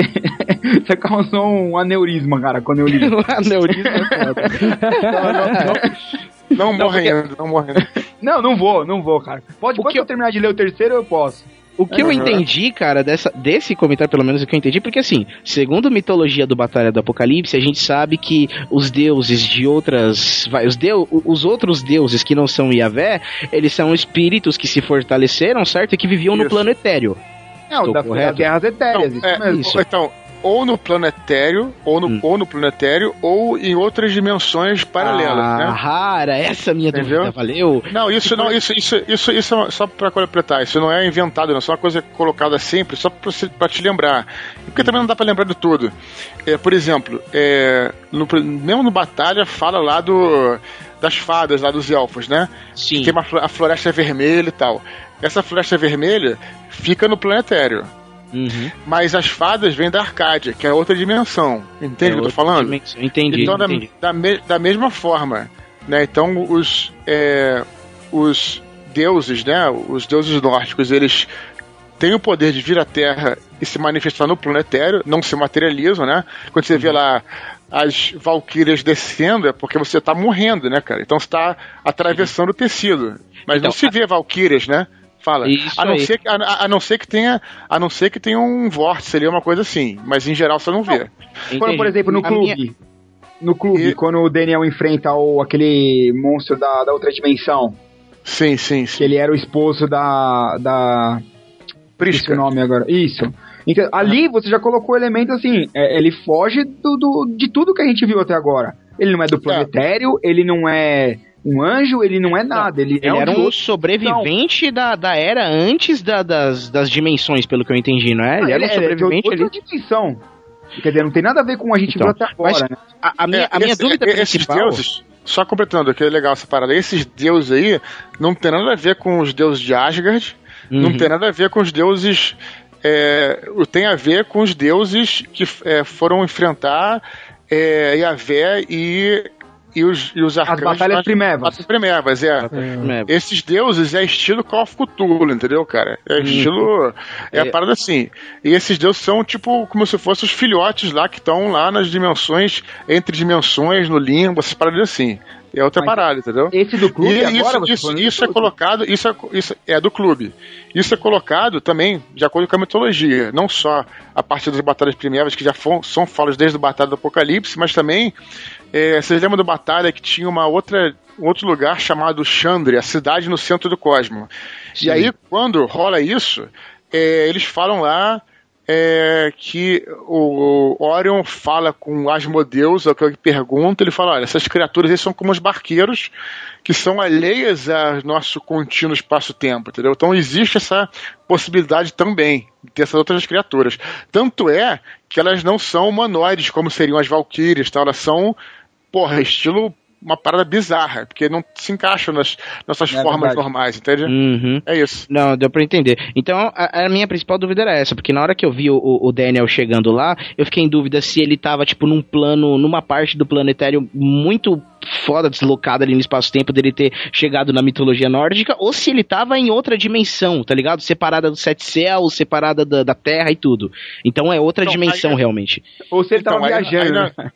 Não, aí na, é por isso que eu coloco, não à toa, né? É, No Herdeiro de Atlântida, na parte que o, o Daniel tá explicando pra cara sobre as dimensões, é um pouco antes deles, é, acho que é na batalha que tem na. Não precisa ser na batalha, na estrada ou qualquer coisa assim.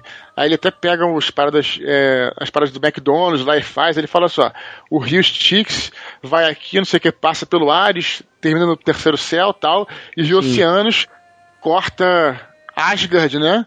E aí atravessa, tá, aí fala mais ou menos assim, entendeu? Então esse Sim, sim. tá mapeado desde sempre, entende? Agora que você falou, eu lembro. Uma última dúvida, É, pra terminar, que eu tô ligado que. minutos. A última, só pra terminar, que o tempo tá acabando, eu acho que essa também é uma dúvida do Marco, pelo menos uma dúvida minha e. Não é nem uma dúvida, é mais um, uma, uma esperança pro futuro. Porque assim. um minuto! a- foi mandado durante a. Ah, fala, fala, vou ver o que eu posso falar, né? Isso aí, fala vê, o que você, vê o que você consegue me falar. Foi mandado aí no, no Anjos da Morte e tal, várias, igual você falou, várias partes enigmáticas, tá ligado? Envolvendo a Kyra. E uma das que me chamou mais atenção foi quando ela encontrou. Uma das que me chamou mais atenção foi quando ela teve uma visão ali do passado, quando ela tava no ônibus ali viajando, né? Ela teve uma visão ali do passado onde ela era conhecida como a deusa ardente. E no, no encontro entre o Gabriel, o encontro secreto entre o Gabriel e o Miguel, eles meio que falaram ali, meio que off-topic dela também. Então eu te pergunto, é, a Kyra aparentemente ela é tão antiga quanto os outros anjos, ela tipo, ela está na Terra há tanto tempo quanto os outros É, que anjos. vai acabar. Seria ela algo próximo ou uma sentinela também? Então, isso eu não posso dizer. né? Pronto, acabou, acabou, acabou o tempo. É, acabou, acabou. Acabou bem, acabou bem, acabou bem. Acabou bem. Caramba, Eric, que samba do crioulo doido, cara, pra perguntar um negócio desse, cara. É, que enrolação. Não, maneiro, foi maneiro, cara. Mandou bem. Ele achou maneiro, ele achou maneiro. Mas foi legal, você podia ter cortado tipo um minuto da sua pergunta. Falando... Tocou num ponto sensível agora, hein? Você percebeu, Exato. né, cara? Exatamente, cara. Eu parei, eu falei, pô, porque não é possível, cara. Tem alguma coisa a mais com a Kyra. Ó, ela não é só bicho. o pessoal já voltou. Ah, eu acho que a hora, a hora que o primeiro anjo vê, Ah, o bicho como- pega. Desculpa. Falou. Essa foi Spoilers out. Calma, calma, depois vocês conversam. Calma. Beleza, beleza. Não, peraí, mas aí o Marco não vai perguntar, não? É? Coitado. Não, não, já, já, já tô Calma, satisfeito, cara. Não preocupa, não. A melhor pergunta Tá foi bom. essa. Beleza, vamos. ele foi- Foi só um. a- O seu silêncio foi a melhor resposta, cara.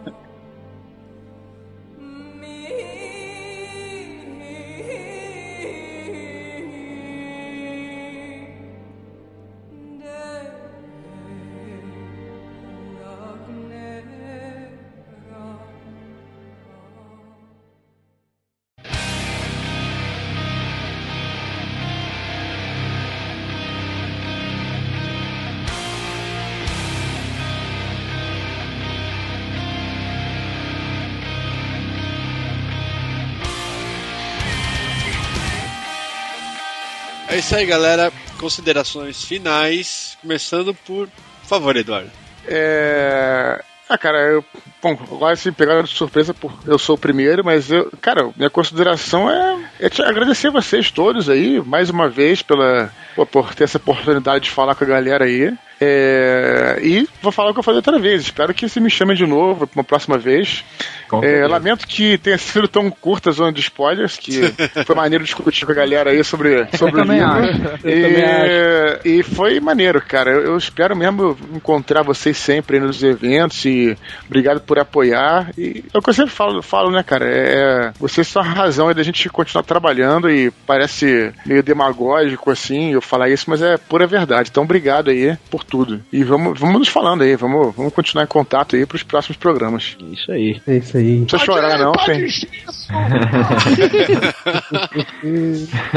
Cara, que nostalgia voltar ao episódio 7, né?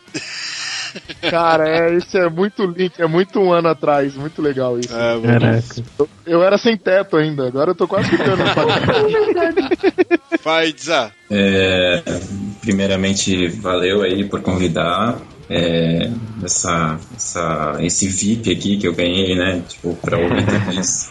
É, eu falei pro Bob que eu ia ser mais ouvido aqui do que falar. Eu não, não tô inteirado de todos os últimos livros, mas é um prazer aqui ouvir o Eduardo Spor e, pô, vocês são demais também. E só isso, valeu, galera, por, por tudo.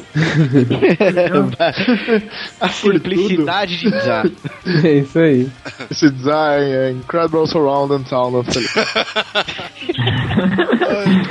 Vai, Marco. Sim, galera, uma palavra define tudo isso, é agradecimento. Primeiro agradecer ao pessoal do, do, do Renegados pelo convite, mais uma vez estar participando com vocês, mais uma vez foi muito engraçado, dei muita risada e desabafei bastante. Segundo, agradecer o Eduardo é, pelo, pelo, pela obra, pela, sei lá, pela obra-prima para mim, que é o Batalha do Apocalipse, e pelos outros livros dele. É, dizer que uh, uh, gostei tanto, assim, a Batalha do Apocalipse é tão importante pra, mim, assim, que eu cito ela no, no, meu próprio livro. O personagem principal tem um momento que ele fala que ele não vai sair porque ele tá lendo a Batalha do Apocalipse. E só pra você, assim, é, a importância que teve o livro para mim. E agradecer, deixar bem claro que é, tô aguardando ansiosamente o último livro.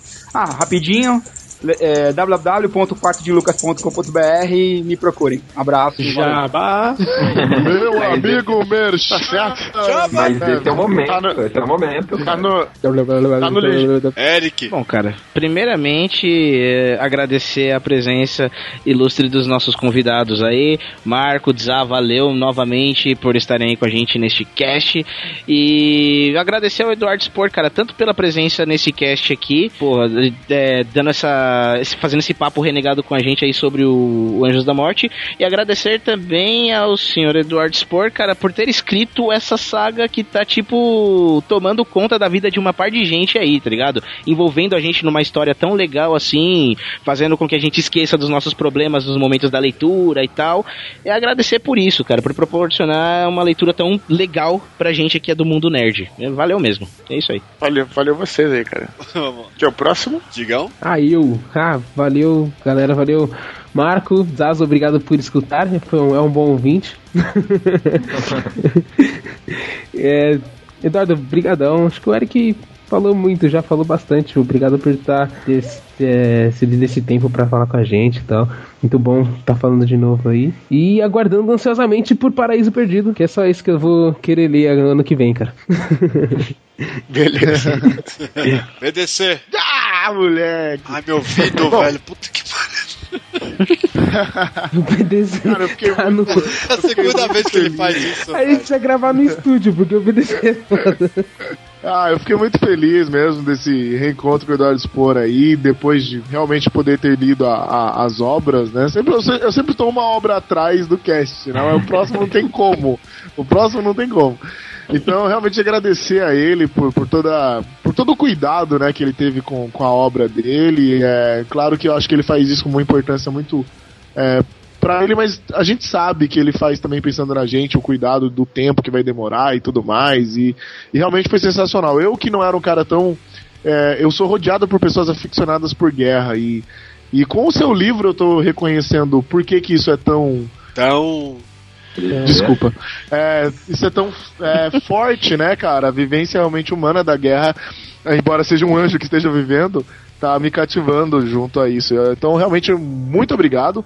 Obrigado aos demais convidados aí, o Marco, que sempre acrescenta muito legal, ele sempre é animado. Então o livro dele deve ser animado também, comprem o livro dele também. E o Zag também, que é muito gente boa. e eu tinha mais coisas pra falar, mas eu, eu, esqueci. Então, avante todo mundo, leiam o Eduardo Spor. Ah, sim, lembrando, é uma coisa. É, o legal, uma coisa que eu tô gostando é que eu estou lendo é, a, o Anjos da Morte. E eu tô vendo. E é um, é um bom momento da leitura no país, né? As pessoas estão lendo bastante de novo. A gente sempre tá vendo, seja 50 Tons de Cinza, seja Game of Thrones, né? É, você sempre vê alguém lendo. E eu acho legal um autor nacional, né? Como vários que estão surgindo aí. Tá aí, entre os livros é, que a gente mais vê aí circulando nos trens e nos ônibus da vida. Então, parabéns mesmo. Muito obrigado. É isso aí, Bruno. Pô, cara, só tenho a agradecer também a galera aí, é, aos ouvintes, né, por continuarem impulsionando a gente a trazer cada vez um conteúdo melhor. Uh, aos convidados, né, obrigado aí o Zay o Marco pra, por vir acrescentar o cast e ao Eduardo, tanto como profissional, né, cara, que é uma inspiração para qualquer profissional do ramo da literatura ou até de outros ramos ali que permeiam a arte da escrita e também um Marília Gabriela e também um exemplo de vida, né, cara? É a, a vida do cara é a verdadeira jornada do herói e é um exemplo a ser seguido. Beleza, Miho? Bom, também vou agradecer a presença do Tsar e do, do Marco, apesar de ter do, do, do Marco ter ficado Epic Eric, momento Epic Marco. Quando a gente precisar de spoiler de livro, a gente chamar ele também. E também queria agradecer o Eduardo também, porque assim, eu espelho bastante. Eu gosto de escrever também, às vezes eu reviso alguns textos e eu vejo ele assim como uma inspiração também para poder escrever e recomendo que quem quiser escrever, como o Marco, é, leia os livros do Eduardo. eu recomendo para todo mundo. Ei, Bia! É, eu queria agradecer todo mundo, os convidados, e eu queria pedir desculpa porque eu fiquei quieta, porque muita coisa eu não sabia. tipo, as paradas de RPG, Anjos da Morte, que eu tô no capítulo 1 ainda. Mas eu, eu agradeço muito por ter, pro Eduardo ter escrito Batalha do Apocalipse, que é meu, meu livro favorito. E eu quero dar uma dica para todas as pessoas que estão no ensino médio, escola fundamental, whatever. É, tentem convencer a sua professora de português a colocar Batalha do Apocalipse na lista de leitura, tá? É isso aí. Cido. Bom, é, vou prometer aqui que até o próximo livro eu vou ler, ter lido os dois. que eu só li a batalha. Até E o mais- próximo livro, você vai, até o próximo Eu livro você vai, vai- você vai ter lido todos os programas. É isso que você quer dizer. Também. E mais uma vez, Eduardo, eu deixo aqui frisado o convite pra gente gravar sobre Cavaleiros do Zodíaco. está em pauta, está convidado já desde agora. E também queria mandar um abraço lá pro mano do Morro do Macaco. Bom, beleza. É, eu quero fazer um podcast lá do meu blog, o Desconstruindo sobre o Cavaleiro do Zodíaco. Já, já, os caras já toparam já. O Jurandir Filho e o Afonso Solano, que são outros fãs aí, estão um time de ouro.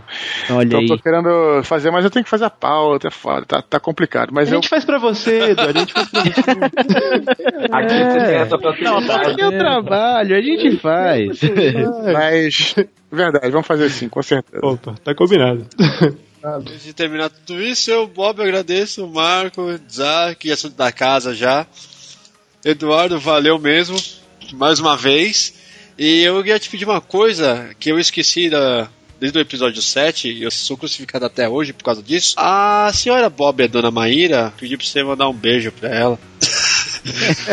pra ela ou pra elas? Pra ela. São só- É a mesma pessoa, vamos dizer assim. Ah, tá claro, um beijo, com certeza, com certeza. Senão Beleza, um, um beijo pra ela, e um beijo para as moças e um abraço pros, pros caras aí. E, cara, isso aí, de novo, valeu aí por tudo, cara. Desculpa, passou o caminhão de lixo agora já, já passou. Então não, não, não agradeci. Vai todo mundo é, individualmente. Mas obrigado aí, pô. Já tá tarde aí, mas tô com o maior prazer falando com vocês. E sempre que precisar, cara, pode contar comigo aí, cara. E vamos pra, até a próxima aí. Grudou. Rumo ao paraíso perdido. Rumo ao paraíso perdido. Olha, eu não poderia ter encerrado melhor. É isso aí, galera. Isso foi mais um Renegados Cast. Espero que tenham gostado e até semana que vem. Uhul. Falou!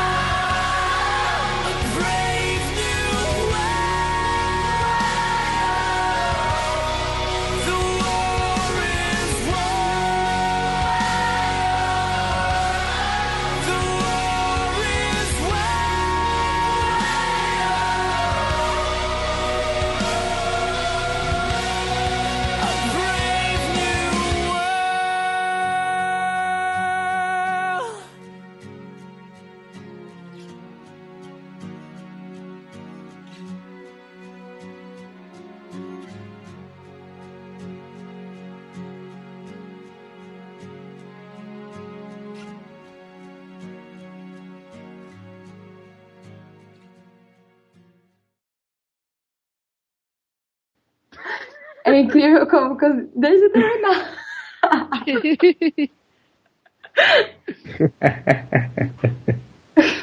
Que risada foi essa, mano?